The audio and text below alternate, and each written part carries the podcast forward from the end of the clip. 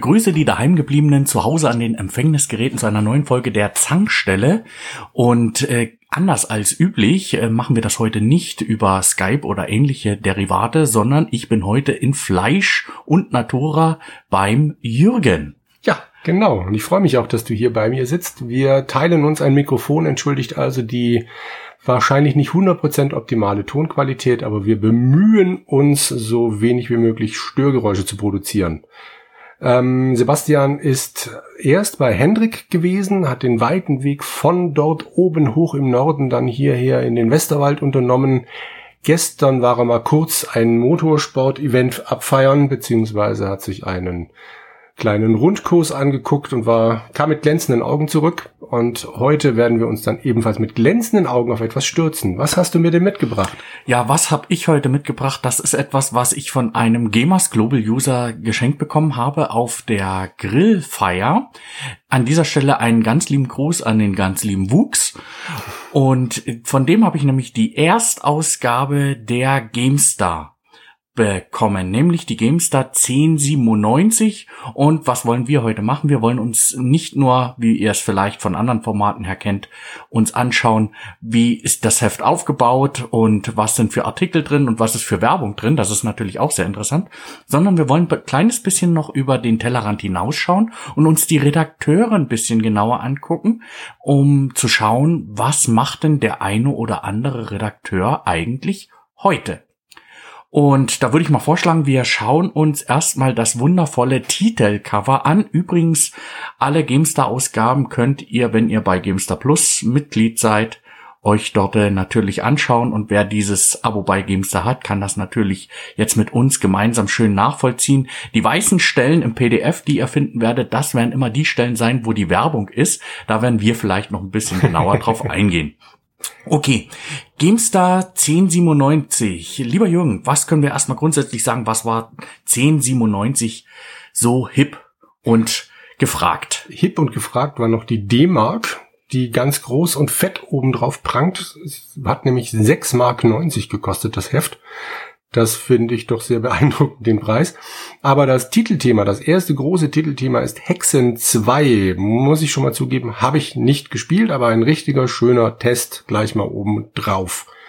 Entsprechend ist das Titelcoverbild dann auch irgendeine Kämpferin, Schönheit, nennen wir mal lieber Kämpferin mit Dämonenflügeln und einem interessanten Schopf, äh, die ich jetzt definitiv von der Bettkante stoßen würde. Äh, ja, äh, guter Geschmack auf jeden Fall. Ähm, Turok war zu dem Zeitpunkt exklusiv auf dem Titel und zwar mit der Unterzeile der schönste 3D-Shooter aller Zeiten. ähm, wir wissen ja, dass 3D Spiele nicht so gut altern. Wir werden mal gucken, was von diesem schönsten 3D-Shooter aller Zeiten dann noch übrig geblieben ist. Genau, ein dritter großer Exklusivtest war dann noch Demon World Untertitel der Fantasy-Strategie-Hit. Das, denke ich, kann man auch heute noch so stehen lassen. Und das aller, allerwichtigste natürlich, im ersten Heft gab es eine mega mörder super Vollversion, nämlich Theme Park. Und äh, das war tatsächlich auch ein richtiger Knaller gewesen.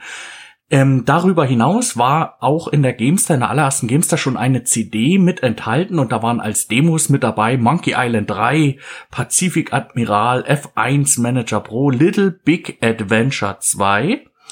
Ja, und noch diverse andere, zum Beispiel auch Constructor. Und wir haben auch Video-Previews hier drauf. Was noch auf der CD drauf ist, das werden wir dann danach besprechen, wenn wir zu dem Bereich mit der CD noch genau kommen, weil da ist etwas, was in der 1097 begonnen wurde und was sich sehr lange, lange Zeit als die ja, Spielesoap schlechthin äh, durch die Jahre entwickelt hat.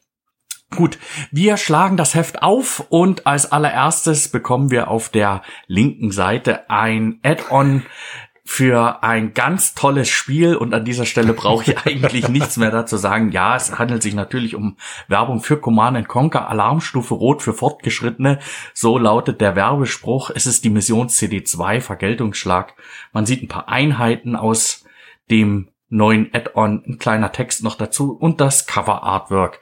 Ja, schöne Werbung, aber viel wichtiger ist das, was auf der rechten Seite steht. Genau, und zwar das Editorial, das benannt ist Game Start. Und äh, man erkennt eine sehr, sehr junge Truppe, würde ich mal sagen, deren Gesichter auf besagte Hexenfiguren draufgeklebt sind. In der Mitte prangt das Bild des Chefredakteurs, der da tatsächlich vom Gesicht her noch so aussieht, als könnte er noch wachsen, aber ich glaube, das war eine Hoffnung, die sich dann recht schnell zerschlagen hat. Grundsätzlich gilt, Heinrich Lehnhardt ist da drauf zu sehen, Mick Schnelle ist darauf zu sehen, Toni Schweiger ist dabei, Peter Steinlechner, ach Gott, wir waren das noch alles? Charles Klim, genau, Martin Deppe und Michael Galuschka. Also das waren die Anfangsredakteure. Man muss dazu sagen, äh, entwickelt wurde das Heft ja von Jörg Langer mit Toni Schweiger und Charles Glimm zusammen. Und sie haben natürlich sich diverse Redakteure für dieses Vorhaben dann eingekauft. Man muss dazu sagen, diese Ausgabe ist tatsächlich auch signiert.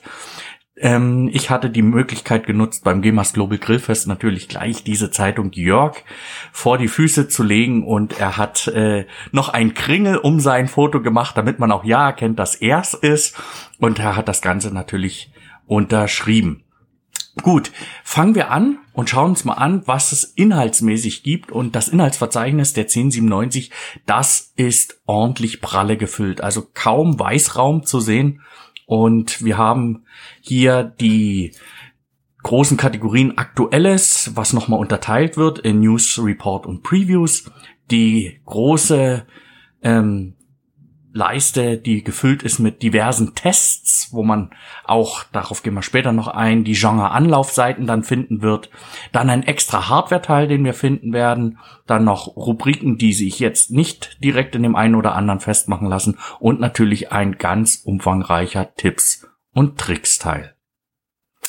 Gut, wir blättern mal um und landen auf der Seite Nummer 6 und das Ganze beginnt mit einer ähm, Kolumne von unserem heißgeliebten Chefredakteur, nämlich zu Tamagotchi. Und das wurde untertitelt von ihm mit Millionen schweren Plastikmüll. Und auf der News-Seite, da finden wir aber auch so schöne Sachen wie neues Futter für Command Conquer 2, Vergeltungsschlag. ja, aber es wird auch schon äh, Command Conquer in 3D und Voxel ähm, angekündigt oder zumindest erfahren wir in den News was davon und das beschäftigt sich natürlich mit dem zweiten Tiberium-Teil, was streng genommen der dritte Command Conquer Teil eigentlich ist. Deswegen wurde es ja oftmals Command Conquer 3 Tiberian Sun genannt. Heute wissen wir, dass man das ein bisschen anders vielleicht einordnen muss. Ja, was kann man denn noch hier? Für mich interessant ist, dass da schon Gabriel Knight 3 angekündigt wird. Auch da steht dann groß Gabriel Knight in 3D ähnlich wie schon bei Command Conquer hier dann dabei steht, in 3D. Das Ganze zeigt quasi schon den Beginn des Niedergangs der diverser größerer Reihen, weil äh, Gabriel Knight 3D, ich gebe es zu, ich habe es noch nicht gespielt, aber ich ertrage die Bilder allein schon nicht und äh, da kann mir noch so oft erzählt werden, dass die Geschichte gut ist. Ich muss es mal spielen. Aber nun ja, wir werden sehen, wie mir, wie mir das dann gefällt. Was ich ganz toll finde, Wing Commander Prophecy wurde auch dort schon mal ähm, angekündigt. Auch das ein Spiel, das ich dann sehr, sehr gerne gespielt habe. Ich weiß gar nicht, hast du es gespielt? Nein. Nee. Nein. Das mit einem ganz mega mörderfiesen Cliffhanger endet und äh, eigentlich der Beginn einer zweiten Trilogie werden sollte, was aber leider nie zu Ende geführt wurde. Ich glaube mal jetzt mittlerweile irgendwo gehört zu haben, dass es einen Roman gibt, der die Geschichte wenigstens fertig erzählt. Aber naja, es hilft ja nichts. Sehr interessant, auch noch auf Seite 7, das sind die GameStar Charts, äh, was sehr interessant ist, weil diverse Spiele dort zu finden sind mit einzelnen Prozentwertungen.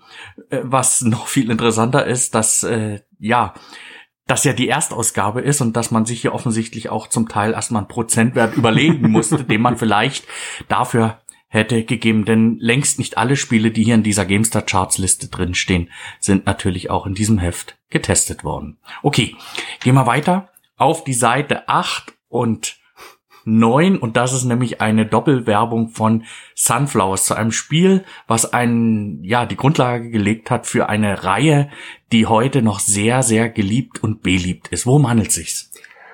Um Anno 1602. Und ihr müsst euch das so vorstellen, da es ja jetzt vermutlich dann nicht seht, wirklich eine blaue Doppelseite. Auf der linken Seite große gelbe Buchstaben. Diese Anzeige ist eine einzige Qual. Und daneben dann auf der rechten Seite ganz kleinen Sunflowers und warten, warten, warten. Okay, eine Qual, aber die Quälerei lohnt sich. Und ich kann mir nicht vorstellen, dass heute noch irgendjemand für den ersten Teil einer Reihe so ein Riesenbudget reinballern könnte, aber dass die, also auf mich wirkt das total klasse, weil ich sowas echt überhaupt nicht mehr gewohnt bin und damals habe ich es garantiert ignoriert beim Durchblättern. Noch viel interessanter finde ich ist, dass die Werbung so aber auch gar nichts Verrät. über das Spiel aussagt. Denn auf der rechten Seite, wo auch dieses Warten, Warten steht, finden wir das Logo von Anno 1602 in einem Fadenkreuz wieder. Und da finde ich nicht, dass das jetzt unbedingt einen Bezug tatsächlich zum Spiel darstellt. Aber sehr interessant, wie damals für das Spiel eigentlich geworben wurde. Finde ich jetzt äh, im zeithistorischen Kontext doch sehr überraschend. Ja. Okay, kommen wir auf die nächste Seite. Und da finden wir eine kleine Kolumne von Martin Deppe. Und auch damals schien schon äh, Sim, äh, ja, wie SimCity oder Simcopter oder was es dann alles mit dem Namen Sim geben sollte, schon ähm, ja einen Ausblick darauf zu geben, dass das sehr umfangreich genutzt werden könnte. Denn diese Kolumne beginnt mit den Worten, wann kommt Sim Shopping? Und da finden wir hier unten unterhalb des Ganzen noch ein News-Ticker, also das, was offensichtlich für eine große Newsmeldung nicht gereicht hat. Und da finden wir zum Beispiel solche schönen Sachen wie Resident Evil The Movie soll im Sommer 98 in amerikanische Kinos kommen. Hauptrollen spielen Jason Patrick und Bruce Campbell sowie Samantha Mathis. Ähm, ja, wir wissen, dass das etwas anders gekommen ist aber auch äh, mit einem Duke Nukem Streifen mit Dolph Lundgren in der Hauptrolle sollte zu diesem Zeitpunkt noch gerechnet werden. Finde ich jetzt auch sehr charmant. Absolut. Aber das danach, das, äh, ja, da geht es um Starfleet Academy. Was steht denn da? Da, da, da, da, da. 67 Prozent nehmen für mehr Spielspaß kleinere Ungenauigkeiten gegenüber den Star Trek Filmen in Kauf. Das ist wahrscheinlich etwas, was man jetzt im Jahre 2019 nicht mehr erreichen würde. Da würde das Netz im Dreieck springen, wenn irgendwas nicht so ist, wie in irgendeiner Timeline irgendwann mal in einem Halbsatz erwähnt wurde. Aber freut mich, dass damals ganz offensichtlich die Zeiten noch nicht ganz so aufgeregt waren aufgeregter dagegen die Werbung, die auf der gegenüberliegenden Seite zu finden ist. Unter der Überschrift Mensch, du kriegst was geschenkt, sehen wir einen Blick auf eine Leiterplatine mit einem prominenten Chip, aus dem Regenbogen gleich ein Videostreifen hinausläuft. Und das Ganze wird betitelt mit Matrox Rainbow Runner Studio. Scheint offensichtlich eine Videokarte zu sein, die fürs Video-Editing genutzt werden kann. Unten drunter sieht man noch was zur passenden Software, die Screenshots dazu, ja. Und man findet darunter auch, wie wir es schon auch bei Anno hätten gesehen, die, die Produktinfo, da finden wir immer noch die passende Zahl dazu. äh, warum das eine Rolle spielt, dazu kommen wir, wenn wir weiter hinten im Heft landen. Das hatte ich schon komplett vergessen, aber stimmt, ja, da gab's was. Interessanterweise beim weiteren Umblättern auf Seite 13 geht diese Re Werbung dann auch wieder weiter. Auch damals hatte man noch Geld, weil dann nochmal extra steht, wo man diese Mystique 220 äh, und Rainbow Runner denn eigentlich bekommt. Nämlich nur in den besten Häusern Karstadt, Promarkt, Atelco, Konrad Elektronik. Also fantastisch. Ich kenne nicht mal PC-Spezialist. Den kenne ich auch nicht. okay.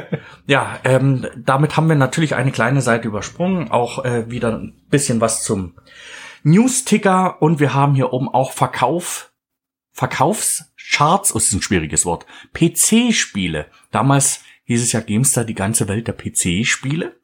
Und äh, interessanterweise auf Platz eins finden wir Dungeon Keeper. Nach wie vor heute noch ein ganz tolles, äh, aber mit der Zeit äh, sehr schwer werdendes Dungeon Management Aufbauspiel, so möchte ich es mal nennen. Aber wir finden da auch drin den Industriegiganten Comanche 3 und das von Jörg so geschätzte wie geliebte, gleichsam auch freudig vorgestellte Red the Sexy Empire, was auch ich mir damals gekauft habe. Ich fand das klasse. und danach eins der tollsten Spiele aller Zeiten, nämlich Command Conquer 2 Alarmstufe Rot. Ja, und abgeschlossen wird die diese Hitliste mit den Plätzen 18, 19, 20, da finden wir Tomb Raider, ach nein, Tomb Raider. Danke. und auf äh, Platz 19 Star Trek Generations und auf Platz 20 688 Hunter Killer. Genau, auch auf dieser Seite gibt es wieder einen News-Ticker, wo zum ersten Mal erklärt wird, dass die neue Firma von Peter Molyneux Lionhead Studios heißt und dass angeblich Molyneux schon an einem Spiel werkelt, das seine bisherigen Geniestreiche, Entschuldigung, das seine bisherigen Geniestreiche weit übertreffen soll. Details, Name und so weiter und so fort stehen natürlich noch nicht fest. Nächste Seite Technik News. Und da finden wir eine kleine ähm, Kolumne von Mick Schnelle und zu Soundkarten sowie Grafikkarten und Boxen ein paar Neuigkeiten. Und wenn man sich anschaut, wie diese Boxen aussehen, dann kann ich nur wieder sagen, das ist typisches 90er Jahre Design in diesem grau-beige-grauen Look. Also das absolute Gegenteil von sexy. Also PCs sahen offensichtlich damals nicht so grandios aus. Interessanterweise wird auf dieser Seite Technik News mit äh, einem kleinen Kasten hervorgehoben, dass es von DirectX 5 eine, äh, dass es von DirectX eine Version Nummer 5 gibt. Und das ist doch bemerkenswert, weil wir ja mittlerweile von DirectX so gar nichts mehr hören. Ne, das stimmt. Seite 15 ist eine neue Werbung mit den wunderschönen Worten, also doch, Virgin erhöht, erhöht die Preise. Es ist aber eigentlich Werbung für Baphomets Fluch 2. Und man muss schon eine Weile hingucken auf diese Seite, die vollgepflastert ist mit diversen Postkarten aus Shanghai, Kairo, New York City, Wien, Indonesien und was der Kuckuck wo. Und dann findet man noch zwei kleine Screenshots, beziehungsweise ja doch ein Artwork aus Baphomets Fluch und eben nochmal ganz klein die Spielepackung dargestellt. Also auch das würde heute, glaube ich, kein Werbetreibender mehr so machen, aber hat natürlich einen ganz eigenen, recht unaufgeregten Charme. Ja, es kommt noch dazu, dass das wirklich eine sehr, sehr äh, ja, unstrukturierte Werbeseite ist, wo noch ein Gewinnspiel eben mit in, inkludiert ist und mit einer Postkarte, die man ausschneiden soll, die man an Virgin schicken kann, um hier an dem Gewinnspiel noch mit teilzunehmen. Sehr, sehr interessant. Wir kommen zum großen Preview Turok Dinosaurier Hunter. Ich muss dazu sagen, das war ein Spiel, was ich nie gespielt habe. Ich muss da leider auch passen. Und wenn wir uns das mal hier angucken, äh, es ist von einer N64 Originalversion die Rede und Gamestar nimmt als erstes Magazin in Deutschland eine spielbare Beta-Version in die Hand und damit auch unter die Lupe. Wenn wir uns die Screenshots mal angucken, dann ist das schon sehr, sehr gealtert. Das ist sehr, sehr nett auch äh, beschrieben. Also wie gesagt, mit Turok konnte ich seinerzeit überhaupt nichts anfangen. Die Preview hat der Peter Steinlechner gemacht, der Action-Experte. Das Spiel sollte im Oktober 97 mhm. dann schon rauskommen, also gar nicht mehr so weit entfernt. Und Peter hat als Ersteindruck sehr gut geschrieben und hat äh, als Fazit drunter gemalt, Turoks geradlinige 3D-Action lebt von den lebensechten Monster-Animationen, dem ungewöhnlichen Dschungelszenario und der eindrucksvollen und bombastischen von der eindrucksvollen Grafik und den bombastischen Waffen. In, in, ich stolper sehr gerne über den Begriff lebensechte Monsteranimation. Das hat er schon sehr, sehr äh, niedlich formuliert, äh, weil es ja so viele lebensechte Monster gibt. In dem Zusammenhang wäre es doch mal sehr interessant zu erfahren, was macht denn Peter eigentlich momentan? Wir wissen ja, dass es Peter schon lange nicht mehr bei der GameStar gibt. Ähm, für diejenigen, die es nicht wissen, Peter ist 1968 geboren und der hatte sein Abitur sogar abgeschlossen, hatte einen Aus hatte eine Ausbildung zum Verlagskaufmann bei einer Tageszeitung und hat zwei Studien abgebrochen, nämlich Germanistik und Soziologie. Momentan ist er beim bei Golem und verantwortet dort das Ressort Games. Er kümmert sich dabei um Trends in der Branche und schreibt über Wirtschaftliches oder führt Interviews mit Programmierern, Jugendschützern und testet Spiele. Er hat bei äh, Powerplay angefangen. Die Powerplay entstand seinerzeit aus dem Spieleteil der Happy Computer und kam ab 88 als regelmäßig äh, als regelmäßige monatliche Beilage ab Anfang 1990 war es dann ein eigenständiges Magazin und der erste Chefredakteur war Trommelwirbel. Heinrich Lehnhardt. Genau. Und zu der Redaktion gehörten unter anderem auch Boris Schneider, Anatol Locker und später auch Michael Hengst. Ja. Und mit äh, der GameStar hat natürlich auch Peter Steinlechner äh, dieses Magazin mit aufgebaut. Und dann war kurz bei einer Münchner PR-Agentur und bei einer Berliner Spielefirma und seit Frühjahr 2008 ist er jetzt bei Golem. Nette Trivia übrigens. Ähm, Peter wurde einmal digital verewigt, nämlich er hat von Quake Scene einen Quake 3 Skin verpasst bekommen. Also man konnte mit Peter tatsächlich im Spiel Quake 3 ähm, mit seinem Skin dann eben spielen. Noch nett am Rande, ein klitzekleiner Artikel Ausriss von Peter vom 1.9.2003. Ähm, da ging es nämlich um Half-Life 2 2003. Half-Life 2 hat Peter geschrieben, hat das Zeug zum Ober-Action-Megakracher. Das hoffen alle, die beispielsweise die großen Gamester Previews gelesen haben. Nur eine Frage blieb bislang offen. Wie lange spielt ein durchschnittlicher Action-Fan daran? Folgt es womöglich dem Trend zum Ego-Shooter Kurzzeitspaß? Gamester-Redakteur Peter Steinlechner hat am Rande der Londoner Messe ECTS nachgefragt, und zwar bei Valve Pressesprecher und Mädchen für vieles Dach Lombardi. Dessen klares Statement an Half-Life 2 wird man ungefähr so lange spielen wie beim Vorgänger. Wir sind selbst Spieler und wissen, dass die Leute zu kurze Titel nicht mögen. Mit Teil 1 waren Dattelfans je nach Erfahrung und Können um die 25 bis 30 Stunden beschäftigt. Ja, das sollten sich vielleicht einige ähm, Publisher wieder zu Herzen nehmen. ähm, wir sind selbst Spieler und wissen, dass die Leute zu kurze Titel nicht mögen. Deshalb bringt Valve ja mittlerweile auch immer noch so lange Einzelspielertitel raus. Ich habe noch eine schöne Sache gefunden in diesem Turok-Test. Und zwar, dass es ähm, ein Wahnsinn wäre, dass es überhaupt möglich ist, diesen N64-Hit auf dem PC lauffähig zu kriegen. Und Peter Steinlechner verwendet da ziemlich viel Text darauf zu erklären, dass das daran liegt, dass ähm, in diesem wunderbarer, in dieser wunderbaren Welt von Torok die Fernsicht dank des feuchtschwülen Wetters stark eingeschränkt ist. Man das entsprechend nicht berechnen muss und so weiter. Also er findet es überhaupt nicht störend, dass praktisch überall Nebel ist und entsprechend nichts zu sehen, weil das ja so gehört in dieser Welt. Ich glaube, das kann man heute nicht mehr unterschreiben. Also Bilder, die ich gesehen habe, beziehungsweise kurze Videos, zeigen halt eigentlich immer nur eine Nebelwand, wenn nicht gerade kurz vor dir ein Dinosaurier durchbricht. Aber wir blättern mal weiter auf die Seite 20 und da kommt ein Spiel, das ich sehr, sehr liebe. Kennst du das?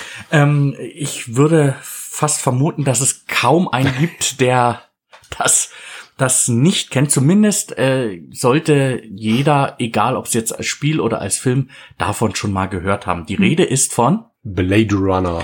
Ein Film, den ich vollkommen überbewertet finde. genau wie auch das Remake ich vollkommen überbewertet finde. Und auch das Spiel, ähm, was ich nur in Nuancen erlebt habe, also in Frankreich. Nein, ähm, ich habe dazu so gar keinen Bezug gefunden. Gut, zweierlei. Zum einen geht Sebastian gerade hier zur Tür raus, weil ich ihn rausgeschmissen habe. Und zum zweiten gibt es kein Remake von Blade Runner, sondern eine Fortsetzung.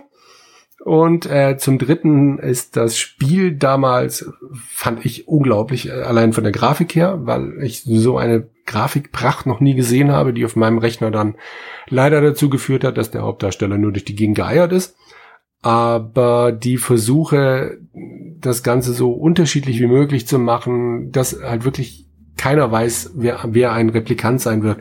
Ich fand das Spiel toll. Wunderbares Adventure, aber das ist hier ja nur eine Preview. Deshalb gehen wir wahnsinnig schnell auf die nächste Seite über, wo schon wieder eine Werbung ist. Damals konnte man nämlich noch Werbung verkaufen in Heften. Und ich weiß nicht, worum es geht. Ich sehe nur eine Kuh. Ich sehe auch nur eine Kuh und oben drüber steht, was hätten Sie denn gern? Die Kuh steht auf einer grünen Wiese, die umgeben ist von Kartons, die auch im Kuhdesign sind. Auf den vorderen zwei Kartons im Kuhdesign steht ein Wählscheibentelefon und äh, auf den Kartons steht Gateway 2000. Keine Ahnung. You've got a friend in Ah, the business. blätter mal so, weiter. Wenn wir weiter blättern, ah, Das ist eine dreiseitige, vierseitige Werbung. Holla die Waldfee. Ähm, ja, man kann da dann Drucker, Rechner, Spielepakete, Internetpakete, alles kaufen, was das Herz begehrt. Multimedia. Das war damals noch, Multimedia war damals noch ein Joystick.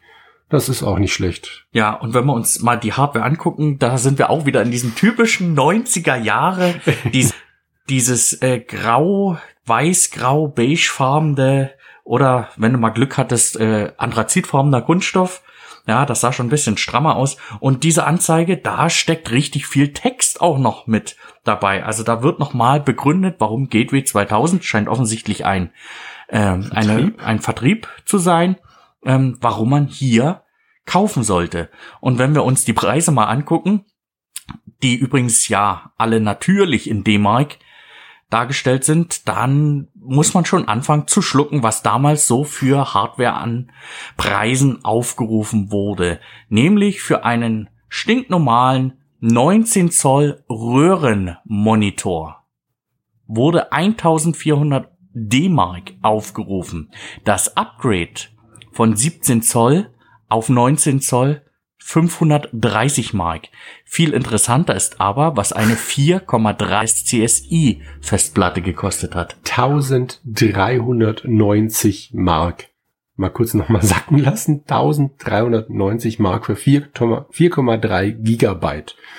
So, damit hast du die Platte, aber du brauchst ja noch den Adapter, den SCSI-Adapter für 240 Mark dazu. Unglaublich. Ja.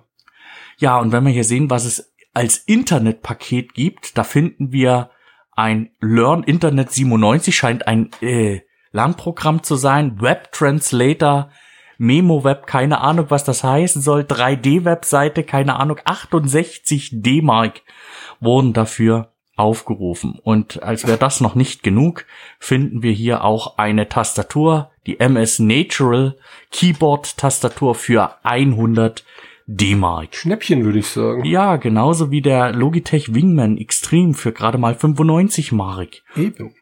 Und das war ja auch die Zeit, wo die ZIP-Laufwerke äh, recht bekannt wurden und auch als Massenspeichermedium viel genutzt worden sind. Wenn ich dann sehe, dass hier für die ZIP-Laufwerke intern 200 D-Mark aufgerufen wurden, es gab es auch extern für 301 Mark. Ja.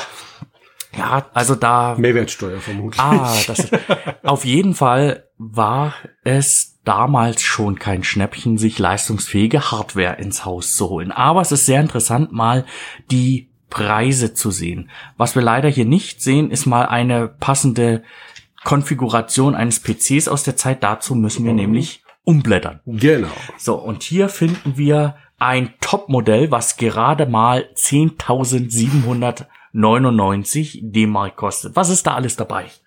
Da müssen wir jetzt ein bisschen genauer hingucken, weil Ach das nämlich, Scheiße, weil das das, nämlich ganz schön klein gedruckt ist. Also man muss dazu sagen, für heute würde so eine Anzeige nicht mehr Nee, nicht veröffentlicht wirklich. werden. Ich kann das gerade überhaupt nicht Ein lesen. 13,3 Zoll TFT-Display. Ein Intel Mobile Pentium Prozessor mit MMX-Technologie für, mit 166 Megahertz. 58 MB SD-RAM in Klammern erweiterbar auf 160 MB, also die Überpower, die bis ins nächste Jahrtausend reichen wird. 256 Kilobyte Pipeline Burst Cache SRAM. Wir rufen mal jetzt die Sachen auf, unter denen man sich was vorstellen kann. Eine 3,1 Gigabyte ID Festplatte.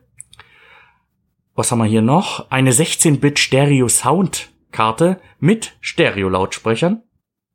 Ach, das ist ein Mobilgerät. Ja, Jetzt sehe ich das halt, erst. Weil du nämlich eine Deluxe-Tragetasche aus Leder mitbekommst. Und Lithium-Ionen-Akku, der 60 Watt liefert. Ja, dann. Absoluter Wahnsinn. Und vor allen Dingen eine Karte steckt da drinne mit einem Fax-Modem-Anschluss mit 33,6 Kilobit pro Sekunde. Aber Windows 95 ist dabei. Herz, was willst du mehr? Unglaublich. Dann gehen wir mal schnell auf die Seite 25. Da ist wieder eine Vorschau von Lands of Lore 2, Götterdämmerung. Wenn man jetzt mal kurz überlegt, wir sind auf Seite 25 und hatten bisher zig Meldungen zu verschiedenen Command Conquer Teilen. Wir hatten Blade Runner und jetzt hier eben Lands of Lore 2. Das ist ganz, ganz offensichtlich eine Hochzeit für Westwood gewesen. Und Lands of Lore 2 liegt auf meinem Stapel der ungespielten Good Old Games Spiele, aber ich kenne leider nur den dritten Teil, kann also zu diesem Teil nichts, aber auch gar nichts beitragen. Ich kann dazu leider auch nichts sagen. Der Test oder die, das, das Preview, die Preview kam von, von Mick, Mick Schnelle. Und er hat das mit sehr gut bewertet als Ersteindruck und hat gesagt, mit seiner packenden Story und der schönen Grafik könnte Lands of Lore Götterdämmerung das angeschlagene Rollenspielgenre wiederbeleben. Bedeutungsschwangere Worte. Ähm, ich war zu dem damaligen Zeitpunkt noch kein Rollenspieler, sondern war eher in dem Bereich der Strategie und Shooter fest verankert und dementsprechend war das so ein typischer Artikel, den ich überblättert. ich habe ihn bestimmt gelesen, aber ich erinnere mich nicht mehr daran. Oh. Das, äh, die Überschrift der nächsten Preview könnte man heute, glaube ich, nicht mehr so bringen. Die heißt nämlich Das Super Vibe kehrt zurück. Nicht der Super Vibe, mhm. ja, sondern das Super Vibe. Und die Rede ist von Tomb Raider 2. Ja, wir wissen ja, dass das von vielen heute immer noch als einen der besten Tomb Raider Teile betrachtet wird. Es ist nicht gut gealtert, so viel muss man da zu sagen. Und zu Tomb Raider 2 an sich muss man eigentlich auch nicht viel sagen. Letztendlich war es ein Tomb Raider 1.5, weil es auf der gleichen Engine aufgebaut worden ist. Und die Preview hat der Michael Galuschka gemacht, unter dem Kürzel MG zu erkennen. Sein erster Eindruck war sehr gut und er schreibt dazu, schöner, größer, abwechslungsreicher. Mit bewährten Mitteln ist Tomb Raider 2 erneut auf dem Weg zum Kassenschlager das äh, war ja dann auch so eingetreten. Absolut. Und äh, ich glaube, ein Jahr oder nicht mal zwei Jahre später hatte ja dann Eidos direkt nachgelegt mhm. und hat den dritten Teil in die äh, Regale gebracht. Das wurde ja auch groß gefeiert und angepriesen und das hatte dann aber nicht so die hohen Erwartungen erfüllen können und da begann dann so der Abstieg ja. von Tom Raider die, ich bin hier noch an zwei Sätzen hängen geblieben oder zwei Sachen. Das beginnt, der Text beginnt mit, ihre Kessenkurven sind auf bereits über zwei Millionen Monitoren zu sehen gewesen, zu bewundern gewesen. Und ganz am Schluss geht es um verschiedene Ideen, die Core Design hat, je nachdem, wie oft man gespeichert hat, also sprich, wie wagemutig man war, wäre es möglich, dass man am Schluss dann vielleicht Lara beim Duschen zugucken kann. Und je weniger du gespeichert hast, desto länger und intensiver dürftest du dann beim Erlebnis dabei sein. Auch das sind Sachen, die man sich, glaube ich, heute nicht mehr trauen würde. Zumindest nicht in der Vorschau zu schreiben. Aber äh, viele sagen, sie wollen es nicht, aber ganz tief im Herzen wissen wir doch beide, dass wir das wollen ich weiß ja immer noch nicht, ob es diesen komischen, nee, den Cheat, den gab es nicht wirklich. Es gab oder? kein, also wenn du jetzt auf diesen Nacktpatch ja. oder sowas hinaus möchtest, nein, den gab es nicht offiziell, aber es gab findige Fans in, an, das möchte ich mal so stehen lassen, die die tatsächlich das umgebastelt haben und ich bin mir gar nicht sicher. Ja, ich, doch, ich glaube für Tomb Raider 2 war das erhältlich.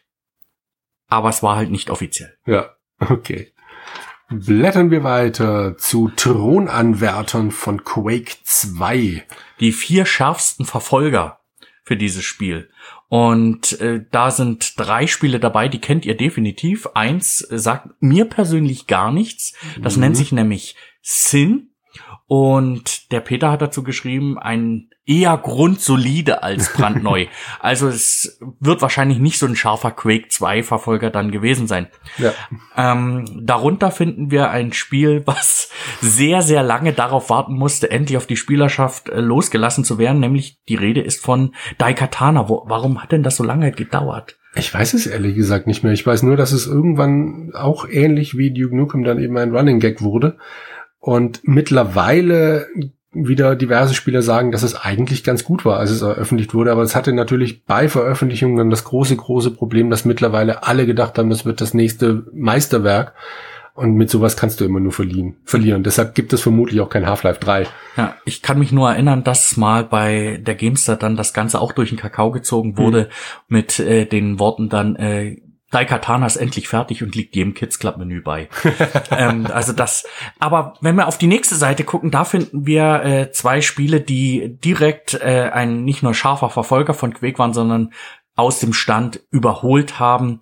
Ähm, zwei Spiele, die rein begründet haben, die heute noch einen klingenden Namen haben, wobei die, das eine Spiel eher dafür bekannt ist, dass es mittlerweile seinen Namen nur noch einer Engine leiht und das andere Spiel, wo wir seit Jahrzehnten auf den dritten Teil warten. Die Rede ist von allererst mal Unreal und das andere Spiel ist Half-Life. Und ich warte noch nicht mal bei Half-Life auf den dritten Teil. Ich würde mich schon freuen, wenn der dritte Teil der also Episode DLCs 2. von Half-Life 2 kommt. Genau, aber das wird ja nichts mehr. Aber beides äh, gespielt damals, beides großartige Spiele, wobei ähm, Unreal mich damals mehr beeindruckt hat als Half-Life zugegebenermaßen. Beim Wiederspielen aber dann doch Half-Life ganz klar das bessere Spiel war. Ich war von der deutschen Fassung von Half-Life immer sehr stark verwirrt gewesen, was letztendlich damit zusammenhing, dass ich gegen Roboter kämpfen musste. Das war eine, für mich eine sehr ungewöhnliche Erfahrung gewesen, da das Ganze ja sich doch in einem wissenschaftlichen Umfeld äh, bewegt hat. Und wenn man äh, das Add-on Opposing Force dann natürlich betrachtet, dann wird's halt nochmal äh, abstruser. Und äh, mir ist das auch aufgefallen, weil ich ja damals nicht aus Böswilligkeit, sondern aus Experimentierfreude zum Beispiel auch auf die Wissenschaftler gehalten habe. Und die sind ja dann nicht äh, äh, verschieden, sondern die haben sich ja auf den Boden gesetzt und dann mit ihrem virtuellen Kopf geschüttelt. Ähm, ja, also ich habe das nie verstanden. Und das, das, äh, das hat mir so ein paar Probleme bereitet. Aber insgesamt Half-Life, äh, tolles Spiel, bis auf die außerirdische Welt. Ja, das stimmt. Xen hieß die, oder? Wenn ich das noch recht weiß. Ja, ja, ja. Oha. Es geht weiter mit Star Wars, einem der vielen, vielen Star Wars Spiele, eine Preview zu Shadows of the Empire. Das ich wiederum nicht gespielt habe von Star Wars, habe ich möglichst wenig Spiele gespielt. Ich bin mir da gar nicht sicher. Ich bin der Meinung, dass das auch auf dem N64 rausgekommen ist, möchte mich da aber nicht drauf festnageln lassen, ähm, weil ich mal in, an einer Anspielstation, glaube ich, das auf dem N64 mal ausprobiert hatte. Aber da will ich mich nicht drauf festnageln lassen. Getestet hat das Ganze auch der Mick Schnelle oder zumindest die, die Preview sich angeschaut und hat das Ganze auch als sehr gut bewertet. Meinte, dass dieses Shadow of the Empire ähm, ja so leistungshungrig wäre, dass äh, Beschleunigerkarten eben zweckmäßig wären, also dass quasi Beschleunigerkarten dadurch salonfähig werden könnten, so wie es er schreibt. Und ähm, zieht den Vergleich zu Rebel Assault, was seinerzeit äh, CD-Laufwerke salonfähig gemacht hatte. Wenn der Vergleich heute noch stimmt, dann ist Shadows of the Empire vermutlich genauso schlecht gealtert wie dann besagtes Rebel Assault. Aber nun gut. Es kommt eine doppelseitige Preview zu Wing Commander, darüber hatte ich ja vorhin schon diverses erzählt. Wing Commander 5, Wing Commander Prophecy, der Start einer neuen Reihe, in der Christopher Blair nur noch als Nebenfigur eine ganze Weile auftritt, ob man einen neuen jungen Charakter spielt, der mit seinem besten Kumpel dann ähm, letzten Endes dasselbe macht wie in Wing Commander 3 und 4. Es gab neue fantastische Gegner, eine in ihr ich weiß gar nicht, man sieht die Aliens, glaube ich, gar nicht mehr. Ich weiß, es ist eine insektoide Rasse, bei der sich die Schiffe dann zusammensetzen aus mehreren kleinen Schiffen und dann immer wieder mal auseinanderbrechen oder zusammenkommen. Mir hat es sehr, sehr viel Spaß gemacht und ich würde mir auch heute noch wünschen, dass Chris Roberts endlich aufhört mit diesem dämlichen Ding, was er da stattdessen produziert und einfach mal die Wing Commander Saga weitermachen würde. Aber den Traum kann ich mir vermutlich abschminken. Peter Steinlechner hat es getestet, beziehungsweise die Vorschau sich angeguckt. Äh, sinnvolle Neuerungen, guter Multiplayer-Modus, den ich nicht getestet habe. Und opulente Grafik vom Allerfeinsten. Das kann ich auch heute noch bestätigen. Das macht wirklich immer noch Spaß. Wir landen auf der nächsten Werbeseite. Es geht um F1 Racing Simulation oder Simulation. Ähm, wo geworben wird mit Echtzeit 3D-Grafiken, das totale Fahrerlebnis, Pitstops in 3D, hyperrealistische Simulation. also es werden hier keine Superlative ausgespart. Das ist aber auch wenn man sich das hier so anschaut, ein typisches Werbestückchen seiner Zeit, weil wir sehen äh, ein großes Artwork mit diesen markigen Versprechungen und die Screenshots eher so links am Rande. Und wenn man schlechte Grafik verkleinert, dann sieht's ja immer noch gut aus. Ne? Aber man muss schon sagen, ähm, weil das ja auch mit Lizenz dahergekommen ist, war das natürlich auch optisch, ähm, ich sag mal, sehr nah an einer TV-Übertragung dran, weil es die gleichen Grafiken wie in der TV-Übertragung auch genutzt hat. Und das macht natürlich auch den Reiz der Simulation aus und die Immersion. Ja, schöne, aber insgesamt eine schöne äh, Werbeseite. Also nicht ja. so aufgeregt wie die, wie die anderen, sondern deutlich strukturierter. Das auf jeden Fall, wobei es immer noch vergleichsweise viel Text hat im Vergleich zur heutigen Werbung. Das ist richtig. Dann kommen wir zur nächsten Preview von StarCraft. Wenn man sich das jetzt hier so anguckt, die letzten paar Previews, das war eine gute Zeit, zumindest für Previews.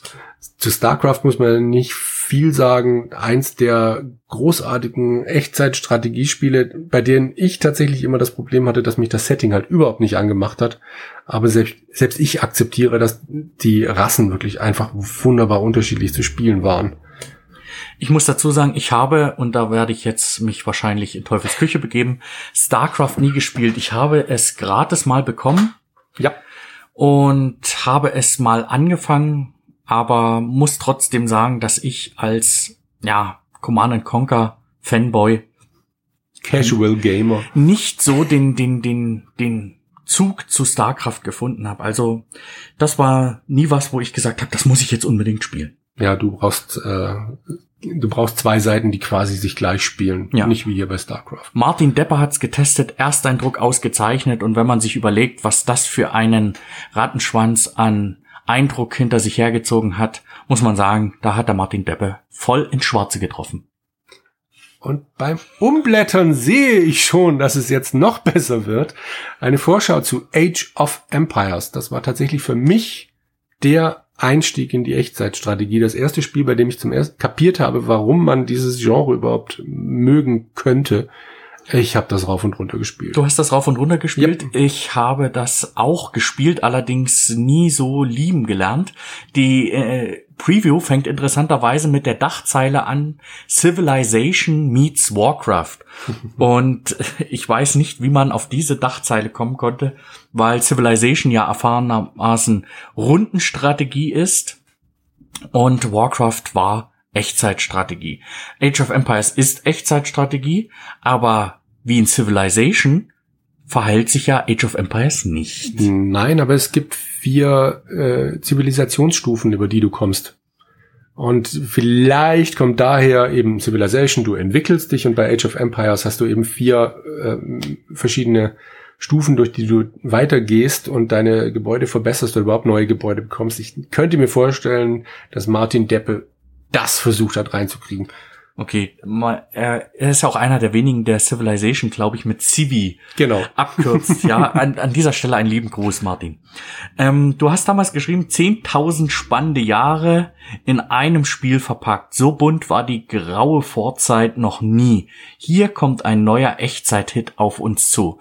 Und auch da hast du ja recht behalten und auch der zweite Teil hat das Ganze ja dann nochmal bestätigt. Genau, ich möchte noch auf den großen Screenshot oben rechts eingehen das ist nämlich einer, in dem große Armeen sich gegenüberstehen und es ist faszinierend, wie geordnet die da stehen. Ich wette, das ist kein Screenshot, den die GameStar selber gemacht hat, sondern irgendein vorgefertigter von äh, Microsoft, weil das im Leben nie so aussah. Du konntest deine Armeen zwar halbwegs sortieren, aber sobald du einmal angefangen hast zu kämpfen, war das ein einziges Kuddelmuddel. Das hat sich erst im zweiten Teil gebessert. So, Kurzvorschau. Akte Europa haben wir hier Total Annihilation, Dark Rain, was ich übrigens auch gekauft und gespielt hatte und so enttäuscht war, dass es nicht annähernd die Qualität eines Command Conquer erreicht hat. Und auf der anderen Seite haben wir noch Conquest Earth. Also von den vier Spielen, die ich gerade genannt hatte, hatte ich nur Dark Rain gespielt und das trägt auch noch die Dachzeile, die Erben von Command Conquer. Man muss das schlicht und ergreifend als äh, ja Gotteslästerung bezeichnen. Man kann aber, wenn man jetzt die vier Screenshots sich anguckt, sagen, die versuchen alle wie Command Conquer zu sein. Also die unteren beiden Dark Rain und äh, Conquest Earth haben dann auf der jeweils rechten Seite ihre Menüs. Dann Total Annihilation schafft es immerhin, das Menü auf die linke Seite zu verlagern und Akte Europa bin ich mir nicht ganz sicher, ob das unten links ein Menü sein soll oder ob die es eingespart haben. Und wenn man sich aber das auch mal im Vergleich so anschaut, dann muss man sagen, Conquest Earth sieht im Vergleich, auch was die Explosion betrifft, man mhm. weiß nicht, ob es nachbearbeitet ja. ist, sieht's am besten aus. Ähm, dann würde ich sagen Total Annihilation, dann Dark Rain und das Schlusslicht würde für mich Akte Europa bilden. Und wenn wir uns das hier so anschauen, da äh, ja, bin ich mit Martin Deppe offensichtlich uneins. Der hat nämlich Dark Rain ein ausgezeichnet seinerzeit vergeben und meinte mit realistischem Gelände, starker KI und einem ungewohnt mächtigen Editor könnte Dark Rain der kommende Echtzeit-Knaller werden. Hey, Werbung! Alle Musik-TV-Fans aufgepasst. Jetzt macht ihr die coolen Videoclips Instant Satisfaction, was auch immer, am eigenen PC. Das sieht grausam aus. Das sind die 90er, wie ich sie nie wieder erleben will. Ich bin mir nicht ganz sicher, ob das irgendwelche bekannten Tänzer sind. Die Frau kommt mir irgendwie bekannt vor. Es geht auf jeden Fall um von Data Becker Music Video Machine, dein eigener Hit-Clip in 10 Minuten. Dazu möchte ich mich, glaube ich, gar nicht mehr äußern. Also, was, was hier offensichtlich der Fall ist, es sind äh, Tänzer vor Bluescreens aufgenommen worden man hat die Möglichkeit, in einem Editor eigene fetzige, bunte Hintergründe und Text einzufügen und das Ganze in einem Spureditor zusammen mit Musik zu vereinen. Und ja, das Ganze sieht man hier noch die Packung, dein eigener Hitclip in 10 Minuten, also so wie es die Profis auch machen. Genau. Und das Ganze für gerade mal 99 D-Mark und natürlich ein Bestellcoupon gleich mit auf der Seite abgedruckt. Data Becker gibt's überhaupt noch? Nee, die gibt's nicht mehr. Ja. Äh, schön finde ich noch ganz kurz den Satz, dass die Musikvideos in aller Qualität sind, die sich sehen und hören lassen kann. Das muss ja jetzt, das ist so ein Satz, der bedeutet ja gar nichts. Sehen und hören lassen kann sich's ja immer lassen. Das ist wie dermatologisch getestet. Wenn ich dieses kleine Bildchen sehe, auf dem die Tänzerin dann am Schluss zu sehen ist, würde ich mal vermuten, dass selbst auf damaligen riesigen 19 Zoll Monitoren das Bild vermutlich knapp Briefmarkengröße hatte. Aber nun gut, es sah bestimmt super aus. Und mit den tollen Boxen, die man sich zehn Seiten vorher bestellen konnte, war das auch der Knaller. Ach, du heiliger Strohsack.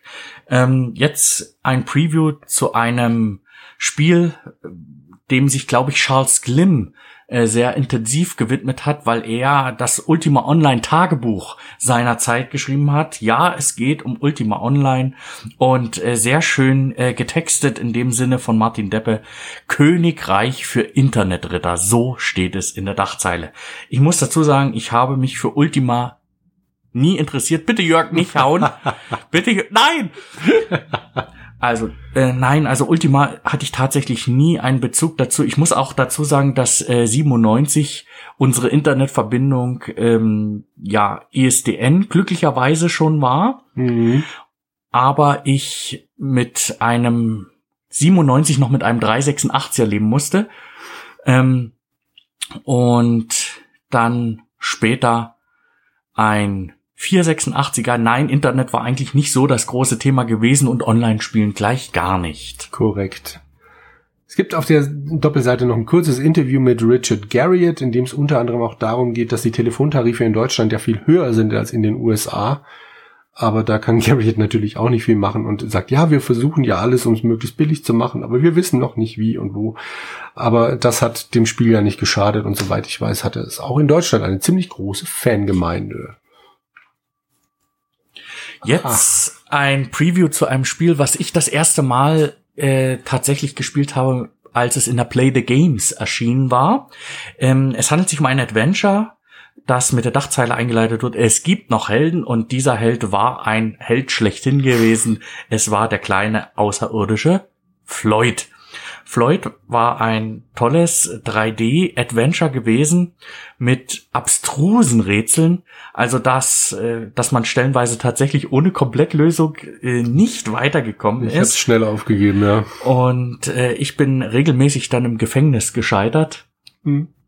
Und aber insgesamt muss man sagen, es hatte eine wundervolle Sprachausgabe seinerzeit gehabt und legendär ist für mich immer noch der Satz im Gedächtnis geblieben. Hier ist euer lieber guter Freund Omnibrain. ja, also wie gesagt, das muss mich doch äh, geprägt und begeistert haben. Ähm, geschrieben hat die Preview Heinrich Lehnert und er hat einem sehr gut vergeben mit dem Fazit grafisch vielversprechendes Adventure vom bewährten Simon Team. Prima auch die Synchronisation für die deutsche Version. Das kann ich an dieser Stelle nochmal unterstreichen. Gehen wir eine Seite weiter, sind wir schon wieder bei Werbung. Easy ISDN mit Fritzcard. 179 Mark für eine Fritzkarte, um via ISDN ins Internet gehen zu können, mit ganz viel Text unten drunter, den sich sowieso niemand durchliest. Ja. Ähm, und damals noch tatsächlich mit der Ratte als Fritz-Logo. Sehr interessant. Ich muss dazu sagen, ich habe mal, ich habe vor kurzem wieder einen alten Rechner bekommen, den äh, ich wieder instand gesetzt habe. Und da ist eine Fritz ISDN-Karte tatsächlich noch Gott, drin, drin verbaut und die sieht aus, als hättest du sie gerade aus der Schachtel genommen. Okay. Also das ist ein, ein ganz tolles äh, Stück äh, Technikgeschichte, denn verwenden könnte man es wahrscheinlich noch, aber es ist unzweckmäßig, sich in der heutigen Internetwelt damit noch zu bewegen. Wobei, wenn ich jetzt ein bisschen was von diesem Text zitieren darf, dann könntest du dich über die schwerelose ISDN-Kommunikation und Datenübertragung freuen. Ja, äh, ich weiß, dass wir das damals auch beschafft haben, weil es eine Faxfunktion gab, mhm. nämlich das Fritz-Fax. Mit dem gewissen Extra, flexible Anta Ansagetexte für Rufnummern und Uhrzeiten. Ja, grandios. das wollten wir doch immer schon haben, unsere eigene Hausanlage, mit, genau. wir, mit der wir alles uns so bauen können, wie wir es wollen. Ja, Systemvoraussetzungen für Windows 95 und NT 4.0 müsste eigentlich äh, andersrum genannt werden, rein chronologisch. Ja. Workstation i 386 mit gleicher Leistung und neuen Power Features. Ah, da weiß man doch gleich, da steckt die Kraft drin. Absolut. Die nächsten beiden Seiten können wir, glaube ich, zusammenfassen, weil es Sport-Previews sind und wir beide, glaube ich, nicht. Äh, wobei, vielleicht F1 Racing dürfte dich ja vielleicht interessiert haben. Naja, ich habe es äh, nie besessen, weil ich habe zu dem Zeitpunkt noch ähm, Formula One Grand Prix gespielt. Ja. Das, äh, wer sich damit ein bisschen näher auseinandersetzen will, warum das eine äh, Rolle in meinem Leben spielt, dem sei doch die allererste äh, Musikfolge von Jürgen und mir ans Herz gelegt, weil da äh, erfahren wir ein bisschen was zur Musik dieses Spiels. Ja, beschäftigt sich natürlich jetzt mit dem Spiel, was wir vorher schon in der Werbung äh, besprochen hatten. Und deswegen äh, brauchen wir jetzt dazu nichts weiter sagen, außer dass Michael Galuschka als Ersteindruck ein sehr gut vergeben hat. Und Mickel war immer der äh, Sportspielbegeisterte in der Redaktion gewesen, also auch was die nächste Seite betrifft, dazu kommen wir gleich, aber Mick war immer derjenige, der für Sportspiele in der Redaktion zu haben war und er war ja mit seinem Audi TT auch immer so schnell unterwegs gewesen, dass er geblitzt wurde. Ähm, was macht Mickel eigentlich heute? Damals hieß er Michael Galuschka, heute heißt er Michael Ort. Ähm, die Gamestar hat mal über ihn geschrieben, Mickel war von 97 bis 2001 in der Hardware-Redaktion aktiv. Berüchtigt waren seine teils extrem verzögerten Artikelabgaben Umso schneller war er dafür in seinem Audi TT unterwegs. Auch nochmal von dieser Stelle äh, liebe Punktegrüße. Mittlerweile heißt er mit Nachnamen Ort, wohnt beschaulich auf dem Land und hat einen ganz normalen zivilen Beruf ergriffen. Mickel, das wissen vielleicht nicht alle, Mickel hat Abitur und hat danach ein BWL-Studium abgebrochen. War dann Redakteur bei der Powerplay von 95 bis 97, ist er dann ähm, mit weggegangen von der Powerplay zur GameStar und hat dann von der Ausgabe 1097, also ab der Erstausgabe bis zur Ausgabe Dezember 98 geschrieben, war danach leitender Hardware-Redakteur von der 1.99 bis 10 2001 und am Ende dann noch Redakteur in der PC Powerplay ab Nummer 12 2004. Ja, wie gesagt, Mickel ist nicht mehr im Spielebereich, er hat einen normalen zivilen Beruf ergriffen. Genau. Immer noch im Spielebereich ist der Mensch, der auf der nächsten Seite NHL 98 in der Preview vorgestellt hat. Wer kann es sein, wenn es um ein Eishockeyspiel geht? Natürlich Heinrich Lehnhardt. Ähm, NHL hat mich leider nie interessiert, deshalb zitiere ich jetzt hier einfach, was er geschrieben hat. Die traditionell aufregendste Mannschaftssportsimulation für PCs kann durch den neuen 3DFX-Support nur noch besser werden. Glaube ich ihm, ich will es trotzdem nicht spielen. Mein Nachbar, der hatte das äh, gehabt und der hat das mit Begeisterung gespielt. Interessanterweise mit einem Joystick, was man sich heute überhaupt nicht mehr vorstellen kann. ähm, ich fand das immer unglaublich dröge. Ja, unterschreibe ich. Werbung. Bing, bing, bing. Aber was ist das denn für Werbung? Hier könnte Ihre Werbung stehen. Es geht um Scanner. Ah, ah Aqua ah. Snapscan. Ja, das war damals äh, tatsächlich äh, eine, eine Größe bei, bei Scannern gewesen. Ich kann mich deswegen noch so gut dran erinnern, weil mein Vater selber so ein Aqua Snapscan mit OmniPage Pro und hast du nicht gesehen gekauft hat. Und der dann für sich entdeckt hat, dass man ganz viele tolle Sachen ganz toll einscannen kann und äh, hat dann festgestellt, dass das ja alles auch irgendwie ganz schön viel Speicher kostet. Ja. ja. Äh, gekostet haben natürlich auch die Geräte, obwohl hier keine Preise dabei stehen, aber die Scanner der ersten Jahre waren natürlich äh, verhältnismäßig teuer auch gewesen. Und wir haben hier wieder eine Anzeige, die unglaublich viel Text hat. Also wir haben hier wieder, wo es erhältlich ist, wo Bezugsquellen noch in Erfahrung gebracht werden. Hier steht noch nicht eine Internetadresse dabei, hier steht noch eine Rufnummer, an die man sich wenden kann, wenn man hier weitere Informationen dazu haben will. Und für diejenigen, die weder Telefon noch Internet haben, die konnten damals auch noch ganz einfach hier ein Stück aus der Zeitung ausschneiden und an Aqua schicken.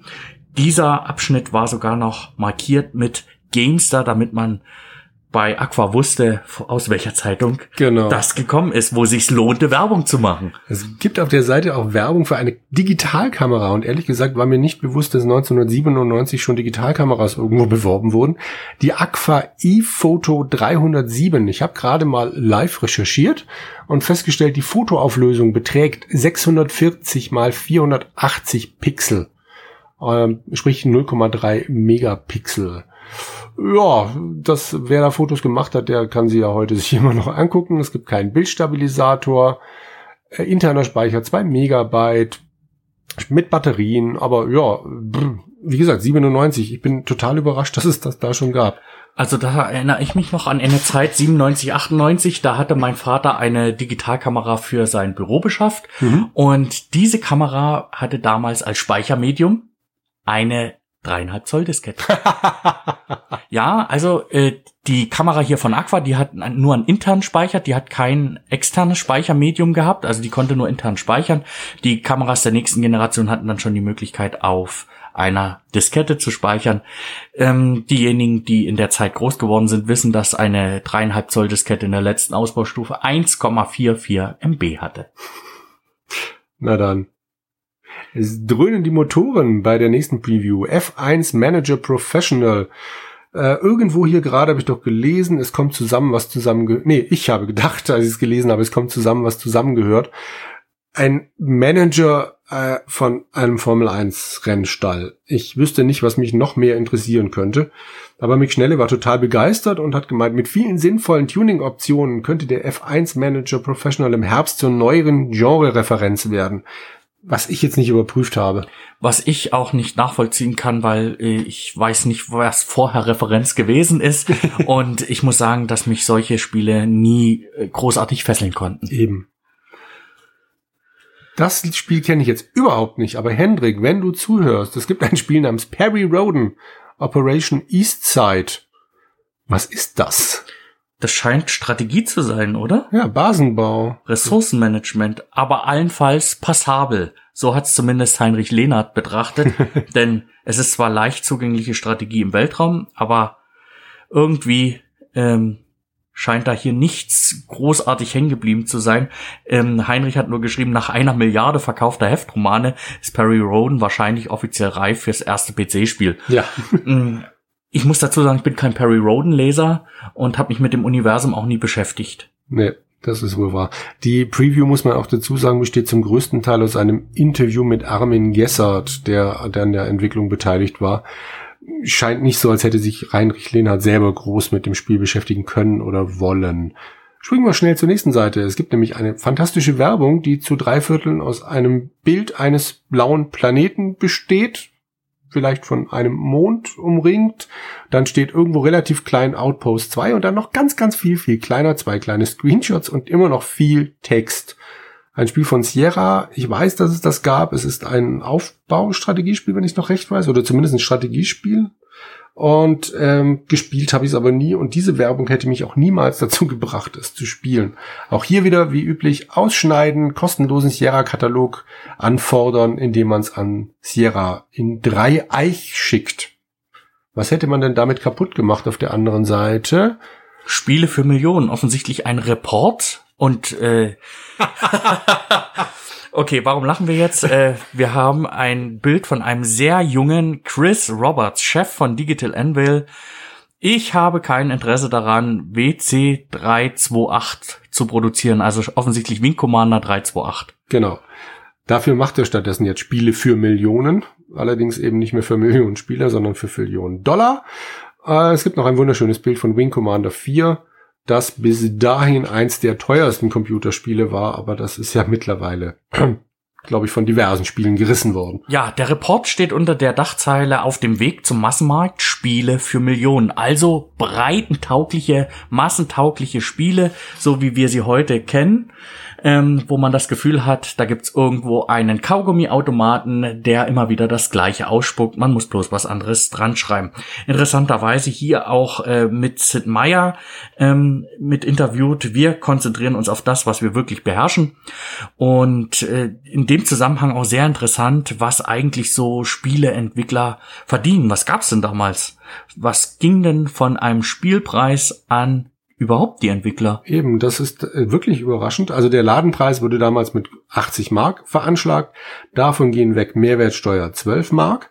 Der Einzelhändler behält 15 Mark, also Ladenmiete, Personal und so weiter. Dann gibt's ja noch den Großhändler 25 Mark, Distributor 9 Mark, Herstellungskosten für Verpackungen und CD-ROMs 6 Mark und für eventuelle Film- oder Sportlizenzen 3 Mark Abzug. Sprich, dem Entwickler verbleiben brutto 10 Mark. Wenn man das jetzt mal runterrechnet, was heutzutage alles wegfällt bei einem Digitalvertrieb, klar behält dann Steam wieder diverses ein, eben die berühmten 30 Prozent. Aber ich glaube, da kann der Entwickler heutzutage doch ganz glücklich sein mit einem Digitalvertrieb. Genau. Obwohl ich natürlich immer noch der schönen Spieleverpackung hinterher trauere, wobei ich ähm, von den großen Boxen tatsächlich nur noch zwei habe nämlich Resident Evil 1 und 2. Ja. Und die werden wahrscheinlich auch mit mir zusammen beerdigt werden. Gut, so viel zum Report wo es dann auch noch weiterging, wie sich der deutsche Markt entwickelt hat. Ähm, viel interessanter ist aber die Werbung, die daneben zu finden ist. Handelt sich um ein Spiel von Empire. Es ist FA18 Hornet, Realismus pur. Also auch hier wird wieder nicht mit Superlativen gespart, allerdings mit Screenshots. Genau. Und es steht einfach nur da, super realistische Instrumente und Flugphysik, unglaubliche 3D-Grafik mit bis zu 1024 mal 768 Punkten Auflösung, Pilotentraining für bis zu vier Spieler und so weiter und so fort. Dass das Ganze offensichtlich gut und leicht zu erlernen ist, zeigt ja. uns das Bild, wo eine F-18 auseinanderbricht und sich der Pilot mit dem Schleudersitz rettet. Genau. Aber es gab immerhin bis zu 60 bewegte Objekte im gleichen Terrain. Bemerkenswert in dem Zusammenhang, nicht ganz prominent, aber trotzdem mhm. in der Werbung zu finden, ist die Webseite, ah, nämlich www.empire.co.uk, also Commonwealth United Kingdom. Ja, vertrieben in Deutschland von Koch Media. Ja. Interessant. Die hat noch mal gute Zeiten. Ah, jetzt kommen wir zur Titelstory. Hexen 2. Auch da gilt wieder anhand der Screenshots 3D-Grafik von 1997 ist nicht so gut gealtert. Nichtsdestotrotz hatte damals das Spiel ein GameStar für besondere Atmosphäre abgeräumt. Ähm, und ich äh, kenne es jetzt nicht, das Spiel, aber jo. Ich, ich glaube, der Chef hat das getestet, oder? Kann das sein? Jörg? Zwei waren dabei. Peter ja. Steinlechner und Jörg. Peter und Jörg auf jeden Fall. Mhm. Von wem war denn der Text am Ende? Peter Steinlechner hat den Text verantwortet, zumindest wenn es nach dem Kürzel geht. Action, Rollenspiel und Adventure. Hexen 2 verspricht mit vielen neuen Ideen Spielspaß vom Feinsten.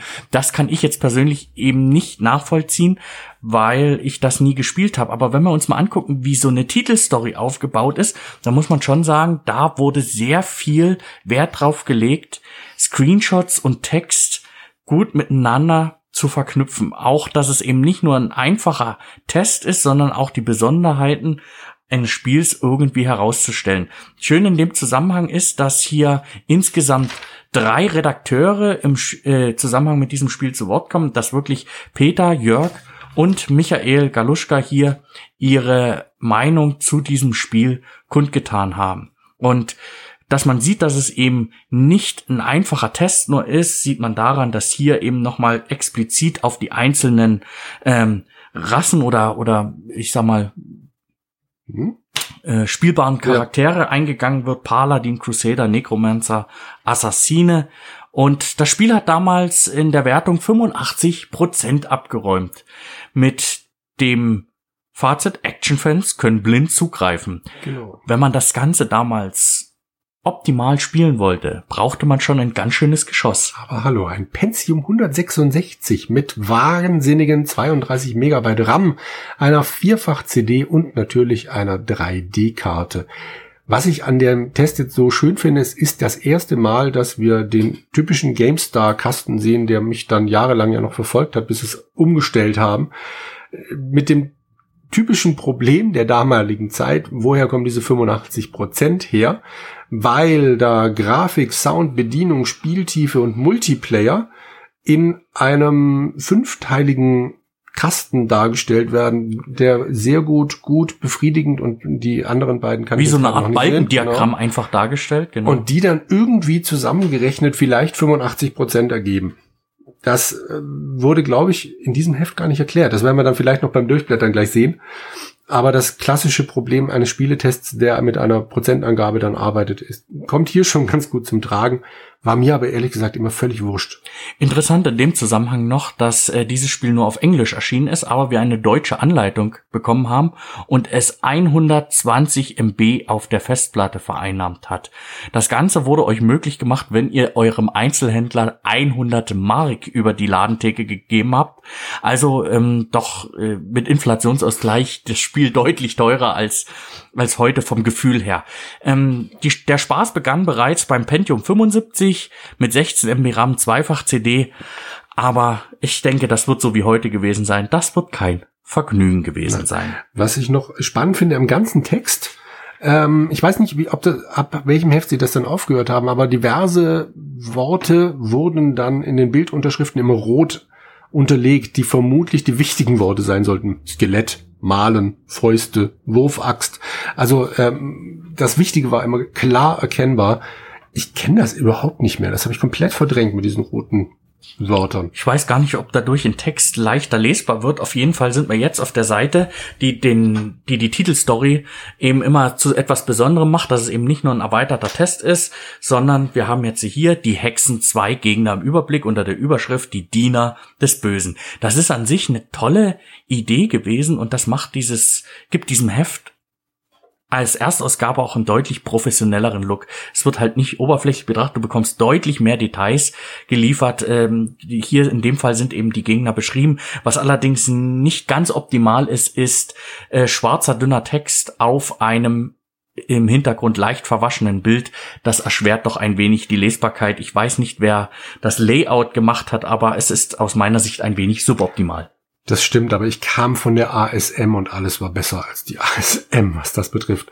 Also es geht noch. Damals hatte ich noch bessere Augen, da konnte ich das völlig problemlos lesen. Du scrollst und suchst etwas? Nein, okay, dann gehen wir hier weiter. Ah! Und jetzt Teams. kommen wir zu etwas, was äh, dem, dem der Gamester auch so ein bisschen äh, die Nähe zu seinen Lesern gegeben hat, nämlich die Teamseite. Und da sehen wir ganz äh, prominent in der Mitte ein Foto mit der Anfangscrew. Wir wissen ja, Jörg, Charles und Toni haben das Ganze mit der Nullnummer aus der Taufe gehoben. Dazu gestoßen waren Peter Steinlechner, Mick Schnelle, Mick Galuschka, Martin Deppe und machten damit das Team komplett. Und das Schöne ist hier, ähm, plaudern die Redakteure mal so ein bisschen aus ihrem Nähkästchen, ein bisschen ja. Privates, damit man einfach hier auch merkt, wir, wir sind Leute wie, wie ihr und das ist etwas, was mir auch immer gefallen hat, die Teamseite. Die habe ich tatsächlich gern gelesen, auch dann später, als dann die neuen Redakteure dazugekommen sind. Ja. Wollen wir uns mal angucken, was der Herr Chefredakteur seinerzeit als allererstes auf die Teamseite geschrieben hat. hat. Und zwar äh, geht es hier um äh, eine Frage, die auch dann mit der Mitmachkarte, dazu kommen wir auch noch, äh, gestellt wurde. Äh, was treibt einen Menschen dazu, bis morgens um zwei Uhr Spiele zu testen, Bildschirmfotos zu schießen und Artikel zu schreiben?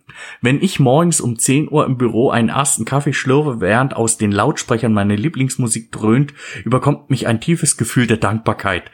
Statt für das spaßigste Hobby der Welt auch noch Geld zu bekommen, könnte ich mein Computerlinguistikstudium beendet haben und auf dem Arbeitsamt selbst Selbstgespräche im Prolog oder LISP führen, was auch immer LISP ist. Auf jeden Fall ein sehr pathetischer Text. Ja. Ähm, interessant in dem Zusammenhang auch noch Charles Glimm. Ähm, mir war immer klar, Computer sind nur zum Spielen da. Also das, das ist schon mal ein komplett anderer Einstieg. Noch ein Modem dazu und du findest in der virtuellen Welt wie äh, The Realm oder Worlds Away tausende Gleichgesinnte. Die Telefonrechnung zwang mich dann, mein Hobby zum Beruf zu machen, der mich nach einigen Umwegen zum GameStar führte. Wir stellen hier fest, es hieß hier noch der GameStar genau. und erst später dann die GameStar. Spiele sind einfach spannender als PC-Tuning und Drucker-Refills.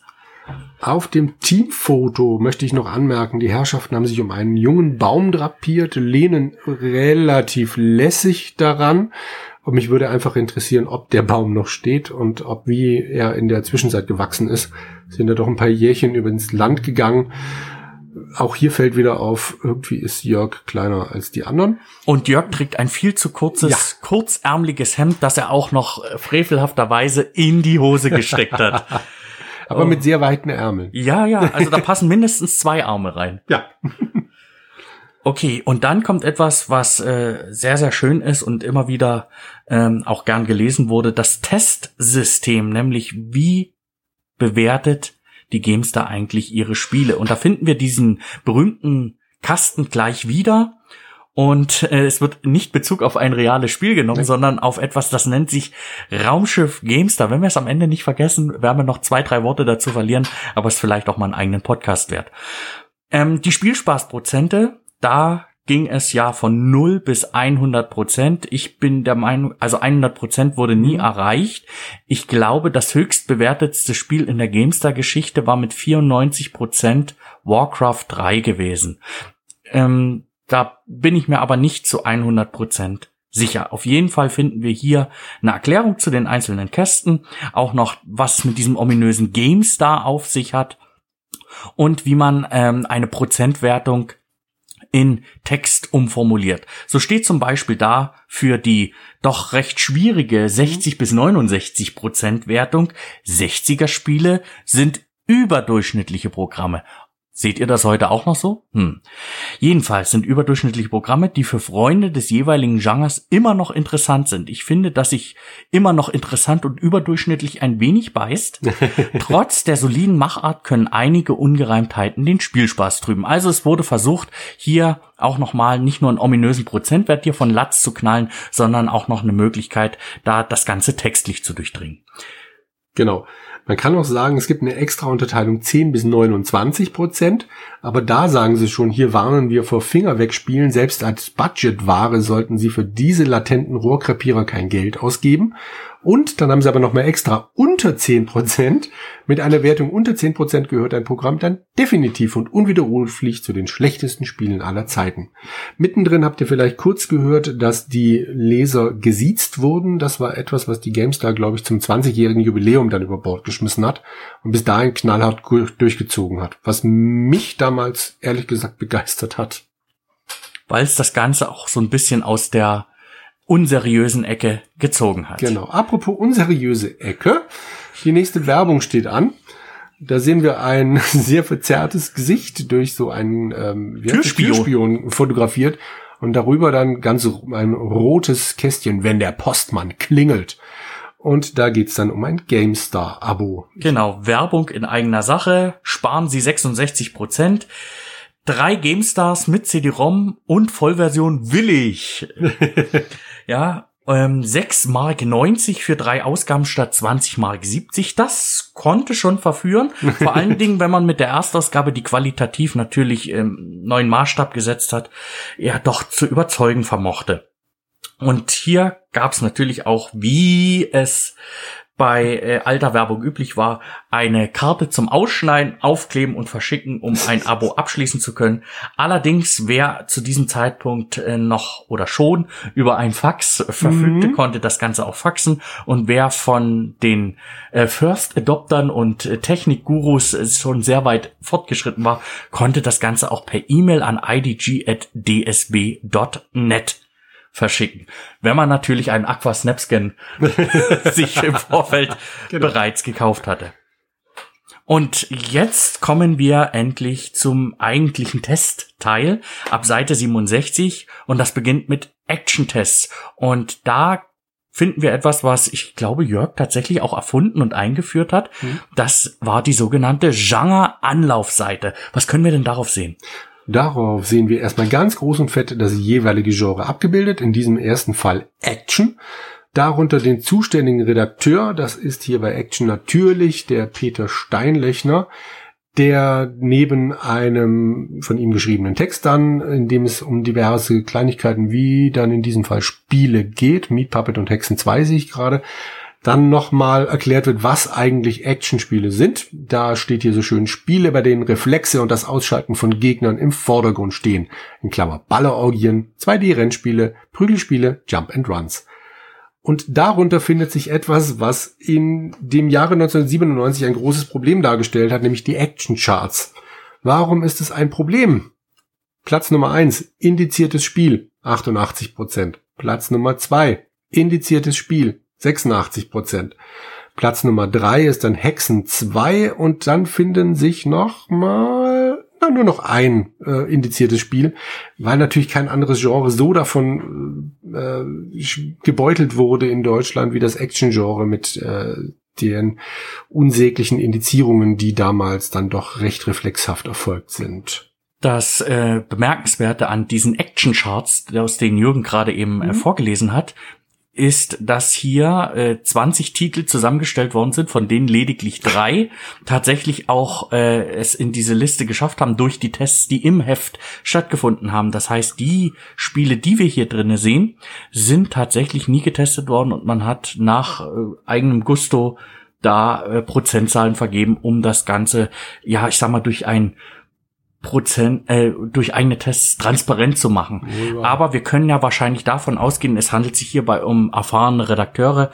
Der Großteil war vorher bei der PC Player gewesen und da werden diese Spiele natürlich getestet worden sein und man hatte natürlich auch die Expertise dazu, um vielleicht dann auch grob im Rahmen dieses Bewertungssystems eine Aussage treffen zu können. Genau, ich überlege gerade in dieser Liste ist auch Pitfall 2, von wann das denn stammt. Und es stammt aus dem Jahre 1984. Das, äh, ja, finde ich dann doch recht spannend. Outlaws ist noch drin von LucasArts, das unterschreibe ich jederzeit und sofort, dass das ein hervorragendes Spiel war. Earthworm Jim, weiß ich nicht, ob man das heute dann noch unter Action einsortieren würde, aber ja. Und sehr interessant, Sonic 3D ist drin, ähm, als äh, die ganze Welt der äh, PC-Spiele. Ähm, wir gucken uns mal äh, grob durch, was im ähm, Action-Teil denn tatsächlich so drinne war. Mass Destruction. Massiv destruktiv für Fortgeschrittene, lautet die Dachzeile dazu, hat gerade mal 73 Prozent bekommen. Und wenn ich mir die grafischen Beispiele so anschaue, stellen wir wieder mal erneut fest, 3D-Grafik ist ganz, ganz furchtbar gealtert. Es hat, wie gesagt, nur 73 Prozent bekommen, war aber noch lauffähig unter DOS und äh, hat Verf damals auch knapp 100 Mark gekostet. Genau, lauffähig unter DOS, verfügt aber über einen Windows 95 Installer und läuft auch unter diesem Betriebssystem. Ja, das ja. waren noch Zeiten. Äh, Fazit war gewesen, nicht schön, aber spaßig. Dann ein Spiel, das ich überhaupt nicht kenne, Perfect Weapon. Warum ich es nicht kenne, das können wir einerseits daran feststellen, dass es gerade mal 52 Prozent erhalten hat. Ähm, bei Spieltiefe von äh, Peter ein mangelhaft erhalten hat. Und er hat das Ganze in einem Meinungskasten bezeichnet als spannend wie eine Schlaftablette. Spannend wie eine Schlaftablette ist auch die nächste Seite, weil da steht drauf, Pete Sampras schlägt auf. Jetzt muss man den Jüngeren vielleicht noch erklären, wer Pete Sampras ist. Ich weiß nur, dass er Tennis gespielt hat, weil mich Tennis auch nie die Bohne interessiert hat. Ähm, aber das erkennt man auch an, daran, dass das größte Bild auf dieser Seite Pete Sampras im Hintergrund zeigt und das zweitgrößte Bild ein Tennisball. Und wie üblich zu dieser Zeit dann drei immer kleiner werdende Screenshots zu sehen sind, auf denen so großartige Sachen stehen wie 3D-Echtzeitgrafiken für perfekte Atmosphäre. Ja. Ja, schlagen Sie zurück. Äh, die Frage ist nur, äh, womit? Hier in dem Zusammenhang noch sehr schön zu sehen, äh, das Ganze kommt von Ubisoft. Mhm. Und wir haben hier noch das alte Ubisoft, äh, das ganz ah, alte Ubisoft-Logo mit dem Regenbogen. Bogen. Und Ubisoft ist noch auseinandergeschrieben. Ja. Bemerkenswert. Ubisoft. Entertainment. Grandios. Gehen wir weiter. Dann äh, finden wir etwas, das kommt aus dem gleichen Verlag. Wir wissen ja, dass die GameStar im IDG Verlag erschienen ist, ähnlich wie die PC-Welt. Mhm. Und das, was wir hier sehen, ist wieder eine Werbung für ein Abo von der PC-Welt. Das war ein sogenanntes Gegengeschäft. Und äh, das äh, war letztendlich äh, Werbung, die man reingenommen hat und dafür wurde in der PC-Welt dann natürlich auch Werbung für die GameStar gemacht. Hier geht's einfach nur darum, dass äh, mit der GameStar gleichzeitig auch noch die anderen Marken aus dem Hause IDG weiter bekannt gemacht werden. Ja, ansonsten auch wieder so ein Dreier-Abo und hier gab's äh, 50% Ersparnis im Mini-Abo. Und als wäre das noch nicht genug, es gab ein Geschenk dazu, nämlich einen PC-Welt Kugelschreiber. Wow. wow. Nicht schlechter Specht.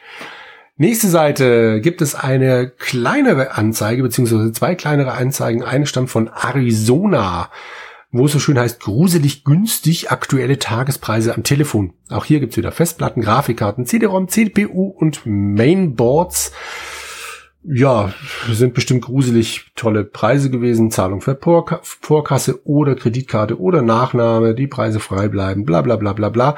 Mit so fantastischen Zeiten, die sich heute keiner mehr trauen würde. Montag bis Freitag telefonisch erreichbar von 10 bis 12 Uhr und von 14 Uhr bis 18.30 Uhr. Ich nehme mal an, äh, ja, das dürfte irgendeine Privatperson gewesen sein, die das gemacht hat. Bei einer Annahmeverweigerung musste übrigens äh, 25 Euro, äh, 25 Mark Strafe bezahlt werden. Ja.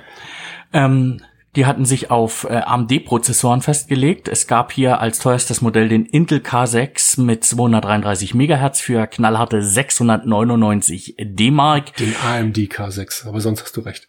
Was habe ich gesagt? Intel. Ähm, das wollte ich auch nicht sagen, sondern ich wollte eigentlich dann sagen, Intel nur auf Anfrage, also für Intel-Prozessoren gab es dann nicht mal äh, Preise dazu. Unglaublich. Das Ganze wird äh, ist ja nur so ganz an den Rand geklatscht, rechts diese, diese Werbung. Ähm, dazwischen finden wir noch das Spiel Team 47 Gomen oder Goman oder jedenfalls retten sie die Erde mit Mechs made in Japan. Michael hat dazu geschrieben, müde Mechkrieger hat dem Ganzen 35 Prozent gegeben. Grafik, Sound, Bedienung, Spieltiefe. Ausreichend, grafisch nett, aber langweilig. Genau. Oh, Darf ich zuerst auf die Werbung der nächsten Doppelseite eingehen? Ja, und was die Besonderheit ja. dabei ist. Oh, die Besonderheit, die musst du mir gleich okay. erklären. Also es geht um keine Macht den Drogen und zu sehen ist Jürgen Klinsmann als junger, aufstrebender, schnuckeliger Fußballspieler, bevor er sich dann als Trainer endgültig äh, die Finger verbrannt hat. Aber ähm, ja, Jürgen Klinsmann, Fußballer, engagiert sich für die Aktion Keine Macht den Drogen und ja, wunderschönes Bild von ihm mit barfüßigen, ja, mit Barf Barfuß? Barfuß. Barfuß. Und äh, ja, Schlafzimmerblick, alles drin, alles drum, alles dran. Und du erklärst mir jetzt, was die Besonderheit ist. Ja, dass äh, in der Regel bei solchen Aktionen dieser Verein oder diese Initiative in der Regel kein Geld für diese Anzeige bezahlt hat. Ah. Ich meine mich zu erinnern, dass äh, Christian Schmidt da mal was gesagt hat, dass äh, diese Anzeigen äh, mit drin waren und kein Geld gekostet haben. Und nun muss man ja auch noch dazu sagen, das ist ja ausgerechnet auch noch die wichtige Seite, mhm. auf der das steht, also ja. die Rechte. Und äh, ja, da konnte man sich das wohl offensichtlich auch als Verlag noch leisten, das ja. mit, so mitzumachen. ja, ähm, Jürgen hat ja jetzt eine Seite übersprungen, nämlich Atomic Bomberman in einem Spiel vor unserer Zeit, hat knallharte 51 Prozent bekommen. Ähm, Mick äh, Schnelle hat dazu geschrieben, viel Rechenpower für wenig Grafik. Bomberman umgeht geschickt alle PC-Stärken. also das ist, das ist dann doch eigentlich ein, ein, eigentlich schon durch diesen Ausspruch ein Todesstoß. Es kostete zwar nur 70 Mark, aber wahrscheinlich war es das auch nicht wert. Was hat Mick auf diesem Bild an? Das sieht irgendwie schon fast. Er, er sieht, er sieht fast aus wie ein kleiner Pastor, ne? Genau. Aber es scheint irgendwie ein, ein weißes T-Shirt unterm schwarzen Hoodie zu sein oder irgendwie so. so. Naja, also ja, wie, wie ein Pastor, das ist wohl wahr. Gut, kommen wir zu Sonic 3D. Wie du schon sagst, äh, wir sind doch eigentlich in einem PC-Magazin und ja, Sega hat hier eine Umsetzung von Sonic 3D geliefert. Das Optimum wäre dafür gewesen ein Pentium 166 mit 16 Megabyte RAM, einem achtfach CD-ROM-Laufwerk und DirectX sollte dann doch irgendwie auf der Grafikkarte werkeln. Allein Michel Galuschka sagte, Sonic wird langsam alt und hat dem guten Stück 67 Prozent gegeben. Wenn ich mir die Bilder so angucke, ja, ich bleib dann auch lieber bei den ursprünglichen Sonics. Das 3D-Ding war echt, sorry, gar nichts. Wir greifen nochmal ein Thema von früher auf. Da hieß es ja, äh, 3D-Beschleunigerkarten werden langsam salonfähig. und passenderweise finden wir auch hier auf einer sehr prominenten rechten Seite die Werbung für Monster. Diamond Monster 3D. Für schlappe 399 D-Mark die Referenzklasse für 3D-Spiele, wenn es nach dieser Werbung geht.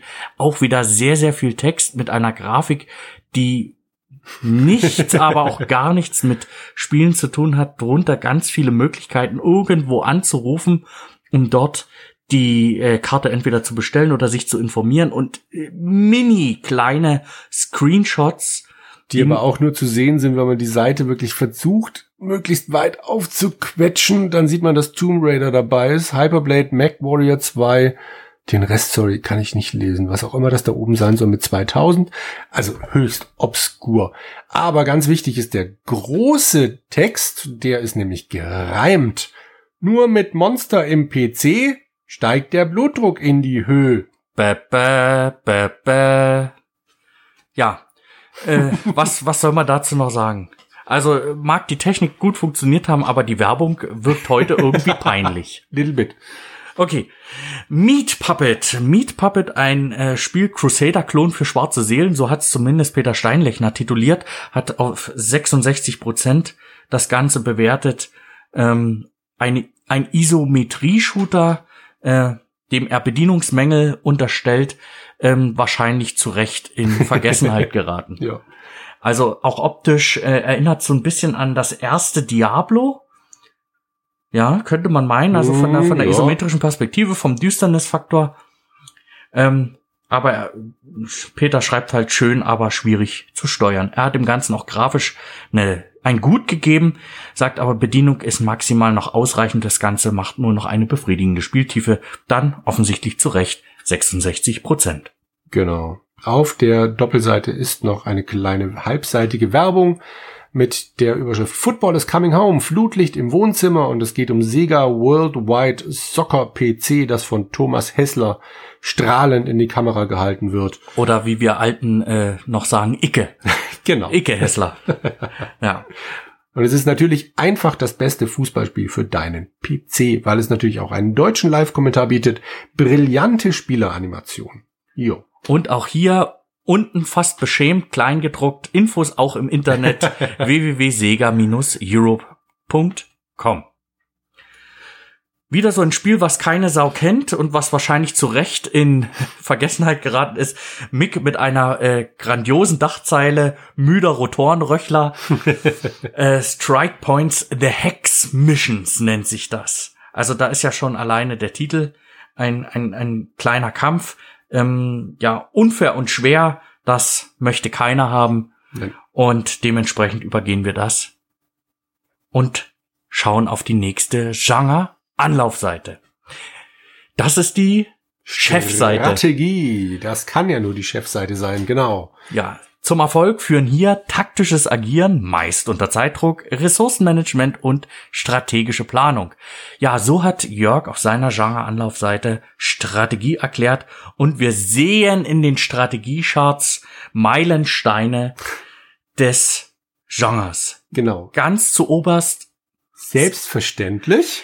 Civilization 2. Und äh, wir haben ja das auch schon äh, nicht ausgiebig, aber kurz mal gefeiert, als es in unserer zweiten Musikfolge, äh, also in der zweiten Musikfolge von Jürgen und von mir, ähm, um ein Stückchen aus diesem Spiel ging. Und danach geht's weiter mit dem Who is Who, nämlich danach kommt Command and Conquer, danach kommt gleich Alarmstufe Rot, dann kommt Warcraft 2. Also das alleine zeigt schon, was für Kracher in den 90er Jahren tatsächlich. Und so geht's weiter. Dungeon Keeper und Master of Orion haben. 2, also die ersten sechs Plätze jetzt mal von diesen beiden Command Conquer Ausreißern kann man jederzeit spielen. Was heißt denn hier Ausreißer? nee, aber auch äh, Z, was ja eigentlich schon ein Großvater Ja. zu dem Zeitpunkt war, findet sich hier noch mit müden 76 Prozent in Mhm. dieser Ausgabe wieder. Und Heroes of Might and Magic 2 ist da auch noch drin. Meine Güte. Nicht zu vergessen, XCOM Apokalypse. Mhm. Okay, schauen wir mal rein in die Strategie. Da hat Demon World einen GameStar bekommen für besondere Atmosphäre. Ja, für besondere Grafik wird's wohl nie einen bekommen, weil es aus meiner Sicht selbst für damalige Verhältnisse sehr krümelig und sehr flach wirkt. Ja. Ja, Aber immerhin ein Vier-Seiten-Test. Und Jörg Langer sagt, das ist sein Strategietipp des Monats. Und äh, ja, 84 Prozent hat's bekommen bei dem Text, äh, bei dem Test von ihm. Taktische Fantasy-Schlachten erster Güte. und er gibt dem Ganzen auch Spieltiefe sehr gut. Mhm. Für 80 Mark dann, denke ich, äh, insgesamt auch erschwinglich, wenn man sich damit anfreundet. Ja, wenn Jörg sagt, das ist gut, dann muss es gut sein. Genau. Ähm, SimCity mit harten Bandagen. Wir sind beim Test von Constructor. Und auch der hat einen GameStar bekommen, allerdings für besonderen Spielewitz. Ähm, es ist ja den, dem, dem deutschen Markt so eigen, dass er sehr auf Wirtschaftssimulation angeblich stehen soll. ähm, ja, und Constructor äh, versucht in diese, in diese Kerbe zu schlagen und versucht das Ganze mit humoristischen Mafia-Elementen zu mixen. Martin Deppe äh, sagt, sei schlau, geht zum Bau. Ähm, die Screenshots finde ich ein bisschen klein. Ja, Insgesamt, stimmt. ich kann nicht sehr viel dabei erkennen. Gerade hier auch diese Mini, Mini-Screenshots, die noch, äh, ich sag mal, vielleicht die Hälfte einer Briefmarke haben. Ja. Also finde ich unzweckmäßig eingebracht hier drinne. Und Jörg hat gesagt, äh, SimCity wirkt im Vergleich dazu reichlich lahm und, und sagt auch, dass das einen vernünftigen Multiplayer bietet. Ein Wolkenkratzer unter den Aufbauspielen mit eiskalten 85 Prozent. Das ist schon eine Hausnummer gewesen. Genau. Nächste Seite ist eine Werbung zu dem Spiel Dark Colony, einem Echtzeitstrategiespiel, das im September 97 dann erschienen ist, beziehungsweise laut Werbung erscheinen sollte. Das ist eine Werbung, die könnte auch heute noch so funktionieren.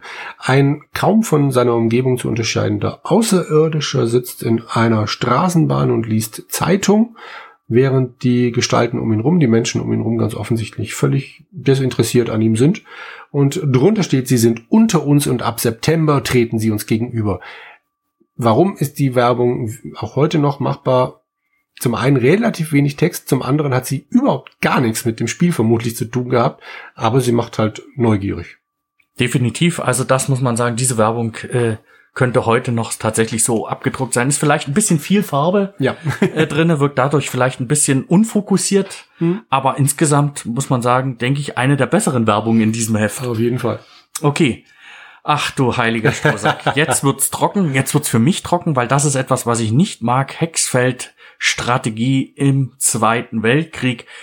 Pacific Admiral. Panzergeneral lernt schwimmen. So hat es zumindest ähm, Jörg beschrieben in der Dachzeile. Die Generalserie hat seit längerer Zeit das Oberkommando über die rundenbasierten Taktikspiele inne. Der mittlerweile vierte Teil behandelt den Pazifikkrieg von 36 bis 45. Jörg sagt dazu Hexfeldtaktik par excellence. Wenn man Hexfeld-Taktik mag. Gut, das war damals noch ein bisschen mehr in, wobei auch da natürlich schon, wenn man den Rest des Hefts guckt, Echtzeitstrategie extrem auf dem Vormarsch war. Pacific Admiral habe ich nicht gespielt. Ich habe die drei ersten, also die ersten drei Panzergeneralteile gespielt. Und Pacific Admiral war jetzt einfach schlicht, ja, das mit dem Pazifik hat mich beschreckt, weil speziell die Schiffeinheiten, das war, was mich an den ganzen Panzergeneraldingern immer am allerwenigsten interessiert hat. Ja, 83 Prozent gab's dazu. Äh, ausgereifte Hexfeldkost für Genießer, für, für Genießer, die sowas mögen. Das möchte ich noch einschränken. Aber ansonsten auch wieder ein gutes Spiel in einem insgesamt bis jetzt bemerkenswert guten Monat. Wohl wahr. Ja, äh, Warlords 3, äh, The Reign of Heroes, hat 74% von New York bekommen und da steht nette Neuauflage ohne Neuerung. Neuauflage, ich kenn's gar nicht. Mir nee. sagt weder der Titel noch irgendwas. Äh, Jörg sagt Kriegsherrn im Rentenalter, scheint offensichtlich was Älteres auch tatsächlich mhm. zu sein. Ähm, interessanter ist eher wieder die Werbung, die auf der Doppelseite, auf der zweiten Seite ein, die Hälfte ungefähr einnimmt und da geht's um passend in Anlehnung an den äh, Magazintitel GameStar, die Soundstars. Genau, Brüllwürfel in allen möglichen Größen vielleicht, aber nicht allen möglichen Farben. Es ist alles so diese typische PC-Optik. Einmal zumindest äh, kann man tatsächlich Membran erkennen oder was auch immer das darunter gewesen sein soll. Die sehen jetzt nicht so vertrauenserweckend aus, aber mag sein, dass man 1997 um alles froh war. Das beginnt preistechnisch auch schon bei 34 Mark 95 Ach, um Gottes Willen, es gibt noch was Besseres. Klein, aber oho, den SV 805 SL gab's für 29,95 und da sind schon so tolle Sachen drin wie ein Betriebskontrollanzeiger und ein eingebautes Netzteil und ein Lautstärkeregler. Herz, was willst du mehr? Ja, vielleicht äh, die Königsklasse für 99 Mark 95, wo dann auch 250 Watt die Ohren umschmeicheln und eine 3D-Funktion uh. beim 2.0 System versucht hat, uns die Ohren zu verdrehen. Das versucht, das geht ja bis heute nicht gut, aber nun gut. Ja. Imperialismus. Ach, Gott, ja. Ach du heiliger Strohsang. Kommt langsam aber gut, schreibt Martin Deppe. Machtkampf mit Fingerspitzengefühl. Und Jörg, kein zweites Zivi aber trotzdem gut. Ähm, ich glaube, da hat er den Martin Deppe-Sprech übernommen. ähm, Civi finde ich äh, furchtbar als als Abkürzung davon. Ich glaube, er hat es mittlerweile auch abgelegt, das so mhm. zu bezeichnen. Entweder es ist Civ oder es ist Civilization. Eben. Ich denke, es gibt keinen, der heute noch nee. Civi sagt. Nichtsdestotrotz Imperialismus, sieben Nationen auf dem Weg zur Weltherrschaft. Ähm, ja, grafisch reichlich gebückt ich hab's damals gespielt und ich wollte es mögen, aber es ging nicht an mich ran. Das, ich weiß nicht, es war mir tatsächlich zu dröge. Und ich meine, ich mochte ja Civilization, ich habe diverse andere Handelssimulationen früher gespielt, aber das Ding ging echt gar nicht an mich. Ich kann dir aber nicht mehr sagen, woran es lag. Wenn ich mir so die Screenshots angucke, dürfte es an diversen Menüführungen gelegen haben, aber ja. Ja, okay. Gut, 79 Prozent hat das seinerzeit bekommen. Machtkämpfe für geduldige Herrscher und ich gehöre nicht zur geduldigen Sorte, also blättern wir einfach weiter und finden Emperor of the Fading Suns, ein Spiel, das ich nicht kenne. Planetenklau mit Tiefgang steht in der Dachzeile, ein Leckerbissen für Kenner, sagt Jörg. Ich sehe Screenshots vor mir mit Hexfeldern und kann gleich wieder sagen, das ist etwas, was ich nicht spielen würde. Ich würde einfach einen Text da noch zitieren unter einem Bild. Unsere roten Truppen verfolgen die grauen Symbionten-Aliens. Ja, ich sehe ein paar rote Felder, äh, Truppen und ich sehe ein paar graue Felder. Ja, also ganz ehrlich, Science-Fiction-Fantasy hat mich da nicht großartig interessiert. Wenn ich sowas Hexfeld spielen wollte, dann habe ich entweder Heroes of Might and Magic gespielt oder eben Panzergeneral. Aber wie Jörg schon sagt, bestimmt für Kenner großartig. Ja, mit 76 Prozent und einer sehr gut bescheinigten Spieltiefe.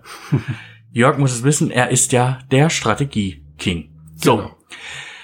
Jetzt wird's interessant. Äh, T-Online und 1 und 1 auf einer Anzeigenseite zusammen. Jetzt rein in T-Online und 10 D-Mark Freieinheiten nutzen. Jetzt müssen wir den äh, Jüngeren ja. wieder erklären, was Freieinheiten sind, weil es sowas früher wie ein eine Flatrate nicht gab. Wir haben uns eingewählt, entweder übers Telefon, via Modem oder über ISDN und da gab es dann solche Tools später, die nannten sich Web Smart Surfer. Da mussten wir noch Einwahlgebühren bezahlen und dann noch minutenweise wurde das Ganze abgerechnet. Ja, hier ein aufstrebendes Unternehmen, eins und eins Direkt GmbH. Die saßen damals schon in Montabaur, sitzen, heute, sitzen sie heute auch noch. Und da gab es dann solche wundervollen Sachen wie T-Online ist Steller, keine, keine Staus, keine Wartezeiten, dank neuer Netzstruktur bis zu 33,6 Kilobit flächendeckend. Achtung, wir gucken wieder bis zu. Ja, aber flächendeckend. Und mit ISDN sogar 64 hm. Kilobit pro Sekunde. Und das schon bei nur 8 D-Mark monatlichem Grundentgelt und 5 Pfennig pro Minute im Internet. Unglaublich. Ja, denn T-Online ist Vielfältiger, sensationell komfortabler Internetzugang, sicheres Online-Banking, offline vorbereiten, online übertragen, Ihre persönliche E-Mail-Adresse und das größte deutschsprachige Online-Angebot. Oder auch T-Online ist Internetter. Neu, wechseln Sie nach Lust und Laune zwischen T-Online und dem Internet hin und her. Einfach per Knopfdruck was auch immer das bedeuten mag. Ganz toll finde ich aber, auch hier gibt es wieder einen Bestellcoupon, den man ausschneiden kann. Und man, wenn man nicht folgende Zeile durchgestrichen hat, dann bekam man für 2,60 Mark pro Monat noch ein Werbeheftchen quasi dazu. Außerdem wünsche ich den regelmäßigen Bezug der Zeitschrift Com, T-Online und Internet für nur 2,60 Mark pro Monat. Bitte durchstreichen, falls nicht gewünscht. Ist das das, äh kommen Ausrufezeichen, was es heute noch gibt. Ich überlege das auch gerade. Ähm, das ist nämlich sehr interessant, wenn das tatsächlich der Fall ist. Das ist ähm, ein Magazin beziehungsweise eine Magazingruppe, bin mhm. ich ganz sicher, ja. ähm, für die der Charles Glimm heute ah. noch äh, freischaffend äh, stellenweise tätig ist. Okay. Ja, also ähm, jetzt ins Internet einsteigen für sagenhafte 149 D-Mark Aufpreis bekommt man ein wundervolles Modem inklusive Software. Genau. Und wie damals war es schon so, äh, an Kosten entstehen mir aufgrund der aktuellen Preisliste monatlich acht Mark für die Zugangsberechtigung sowie das jeweils anfällende Verbindungsentgelt. Und auch das war damals schon üblich, der folgende Satz, das übliche Anmeldeentgelt von 50 Mark entfällt. Ich kenne niemanden, der jemals irgend so ein Anmeldeentgelt bezahlt hat, weil jeder immer angeboten hat, wenn du jetzt was machst, dann musst du es nicht zahlen. Ja. Und äh, noch ein äh, was für ein Ding? Ein Spiel, das nennt sich Beasts and Bumpkins. Ich weiß nicht, ob das von Pumpkins abgeleitet ist. Auf jeden Fall. Äh, Landei. Das Wort Bumpkin kann man mit Landei übersetzen. Aha. Oh Gott, genau dafür scheint World Weaver Productions uns zu halten. So heißt nämlich der Hersteller dieses Spiels. Ein Strategietitel, wo es um die Errichtung eines Dorfes geht, Errichtung von Bauten Ach du mhm. Heiliger. Und Martin Deppe sagt dazu noch, versucht krampfhaft witzig zu sein, Durchschnittskost mit Holzhammerhumor. Vielleicht äh, genau das Richtige für die PC Action. Nächste Seite. Data Becker, die Firma, die uns ja leider verlassen hat, hat damals in ihrer großartigen goldenen Serie die Treiber Genie 2 CD-ROM unters Volk gebracht. Wir Jüngeren, wir Älteren, Entschuldigung, wir Älteren erinnern uns daran, dass man Treiber damals dann auf CDs gekauft hat oder eben dankbar war, wenn der neueste Diablo-Patch dann auf der GameStar CD zu finden war. Ja, 29 Mark 80 musste man für eine Sammlung von über 2000 Treibern ähm, latzen und Wahnsinn automatischer Versionsabgleich. Ob das immer so funktioniert hat, wage ich ehrlich gesagt damals zu, äh, zu bezweifeln, aber okay. Tja, und auch hier steht noch als Feature bei dieser CD mit dabei, Internetlinks zu führenden Herstellern. Genau. Das war damals offensichtlich eine Erwähnung wert. Ja, Gepackte Treiber aus dem Internet werden automatisch entpackt. Tja, unglaublich. Und dafür hat man tatsächlich Geld bezahlt. 29 Mark 80, auch nochmal explizit mit aufgeführt, dass sich dabei um die unverbindliche Preisempfehlung handelt. Ach du Schande. Waterworld, The Quest for Dryland. Ja, äh, das, äh, den Kinofilm, den habe ich mal angefangen, mir anzuschauen und äh, ja, äh, ist jetzt nicht ein Streifen, der mir im Gedächtnis geblieben ist. Ähm, Waterworld, The Quest for Dryland äh, läuft unter der Dachzeile Wasserschlachten und Mick Schneller hat damals geschrieben, dass es sich dabei sogar um eine der besseren Filmumsetzungen handelt. Ähm, grafisch finde ich es Würde ich das nicht unterschreiben? Äh, sehr, sehr, äh, sagen wir zweckmäßig. Ja, doch. Und das Ganze hat 74 Prozent bekommen und für Fans des Films wird es empfohlen. Gibt es Fans des Films? Ich weiß es nicht. Hm. Darunter finden wir ein Bereich Werbung, was irgendwie aussieht mit wie ein Fenster vom Internet Explorer, in dem an, in dem äh, Preise für Spiele reingepackt worden sind, die man bei Playsoft bestellen kann oder sogar auch im Internet ordern kann unter www.playsoft.de. Und damals konnte man zum Beispiel für Anstoß 2, konnte man bei Playsoft für 69 Mark 95 bekommen. Oder die Missions-CD von Command Conquer 2 für, no, äh, für 26 Mark 95. Baphomets Fluch 2 auf Anfrage. also das ist, ist doch sehr interessant, äh, dass, mhm. dass sowas auf Anfrage ist. MDK habe ich seinerzeit geliebt. Ja. Wollten sie 72 Mark 95 dafür haben. Resident Evil 76 Mark 95.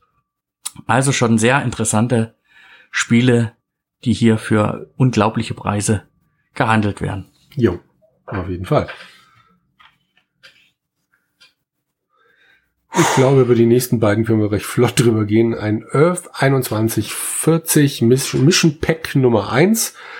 Ich habe die Earth-Reihe nie gespielt, aber mich, mich schnelle, glaub, solide Echtzeit-Action mit kleinen Macken für 70 Prozent und Swing irgendein Denkspiel mit Kugeln, das mich jetzt so spontan an, ich weiß nicht, sieht aus wie eine Mischung aus Tetris und Backgammon oder sowas. Also Michael Galuschka hat geschrieben, es erinnert an vier gewinnt. Ah, okay. Bietet auch Splitscreen-Duelle, das war ja immer ganz, äh, ganz gut. Unser Multiplayer fand ja damals an einem Rechner statt. Ja. Und ja, mehr muss man zu diesen beiden Spielen nicht sagen. Beziehungsweise Earth ist ja eigentlich so ein Begriff, aber Swing ist irgendwie nicht so bekannt. Aber Earth hat es ja auch nie auf den Echtzeitstrategie-Thron geschafft. Genau. Daneben ganz äh, schmal noch eine Anzeige Area D, das Dinosaurier Action Adventure. Die kleinen Screenshots sehen gar nicht so schlecht gar aus. nicht mal so übel aus, was äh, mich befürchten lässt, dass das eher äh, Sieht nach Render Standbilder, oder sowas, Standbilder ja. sind oder äh, gerendert ist oder wie Mist so funktioniert. Ja. Ähm, und man weiß ja auch nicht, in welcher Auflösung das an den Mann gebracht wird. 49 Mark 95 wollte die Aridata CD GmbH dafür haben. Auch die hat klein und verschämt eine Internetadresse noch mit runtergedruckt. Ja, ja insgesamt äh, viele Screenshots, äh, aber wie gesagt auch wieder sehr klein. Das Ganze überwiegend von einem großen Dinosaurier oben eingenommen mit dem Schriftzug dazu. Ansonsten nichts weiter erwähnenswertes. Der Strategieteil endet mit einem Highlight namens Birthright, The Gorgons Alliance, was ganz bestimmt toll ist für Mick Schneller, aber zu Brettspiellastig war. Nur für geborene Taktiker, 62 Prozent. Ich habe es nie gehört und es ist von Sierra. Also müsste ich doch wenigstens den Titel mal gelesen haben. Auch da gilt wieder so irgendeine komische 3D-Grafik ab und zu mal zwischendrin eingeblendet, aber dann auf einer Karte kann man Feldzüge planen. Ich Nee, Entschuldigung, aber nein. Ich glaube, das will ich nicht sehen. Nein. Du? Äh, nein. So, und damit endet auch schon der Strategieteil in diesem Heft. Wir sind nun mittlerweile schon bei über ein und einer Dreiviertelstunde angekommen und haben ungefähr die Hälfte des Noch Heftes äh, besprochen.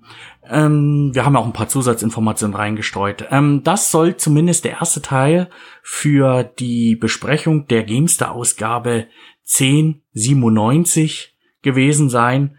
Und äh, ja, es wird dann weitergehen. Natürlich mit der Genre-Anlaufseite Sport, einzelnen Sportspielen, Simulation werden wir noch sehen.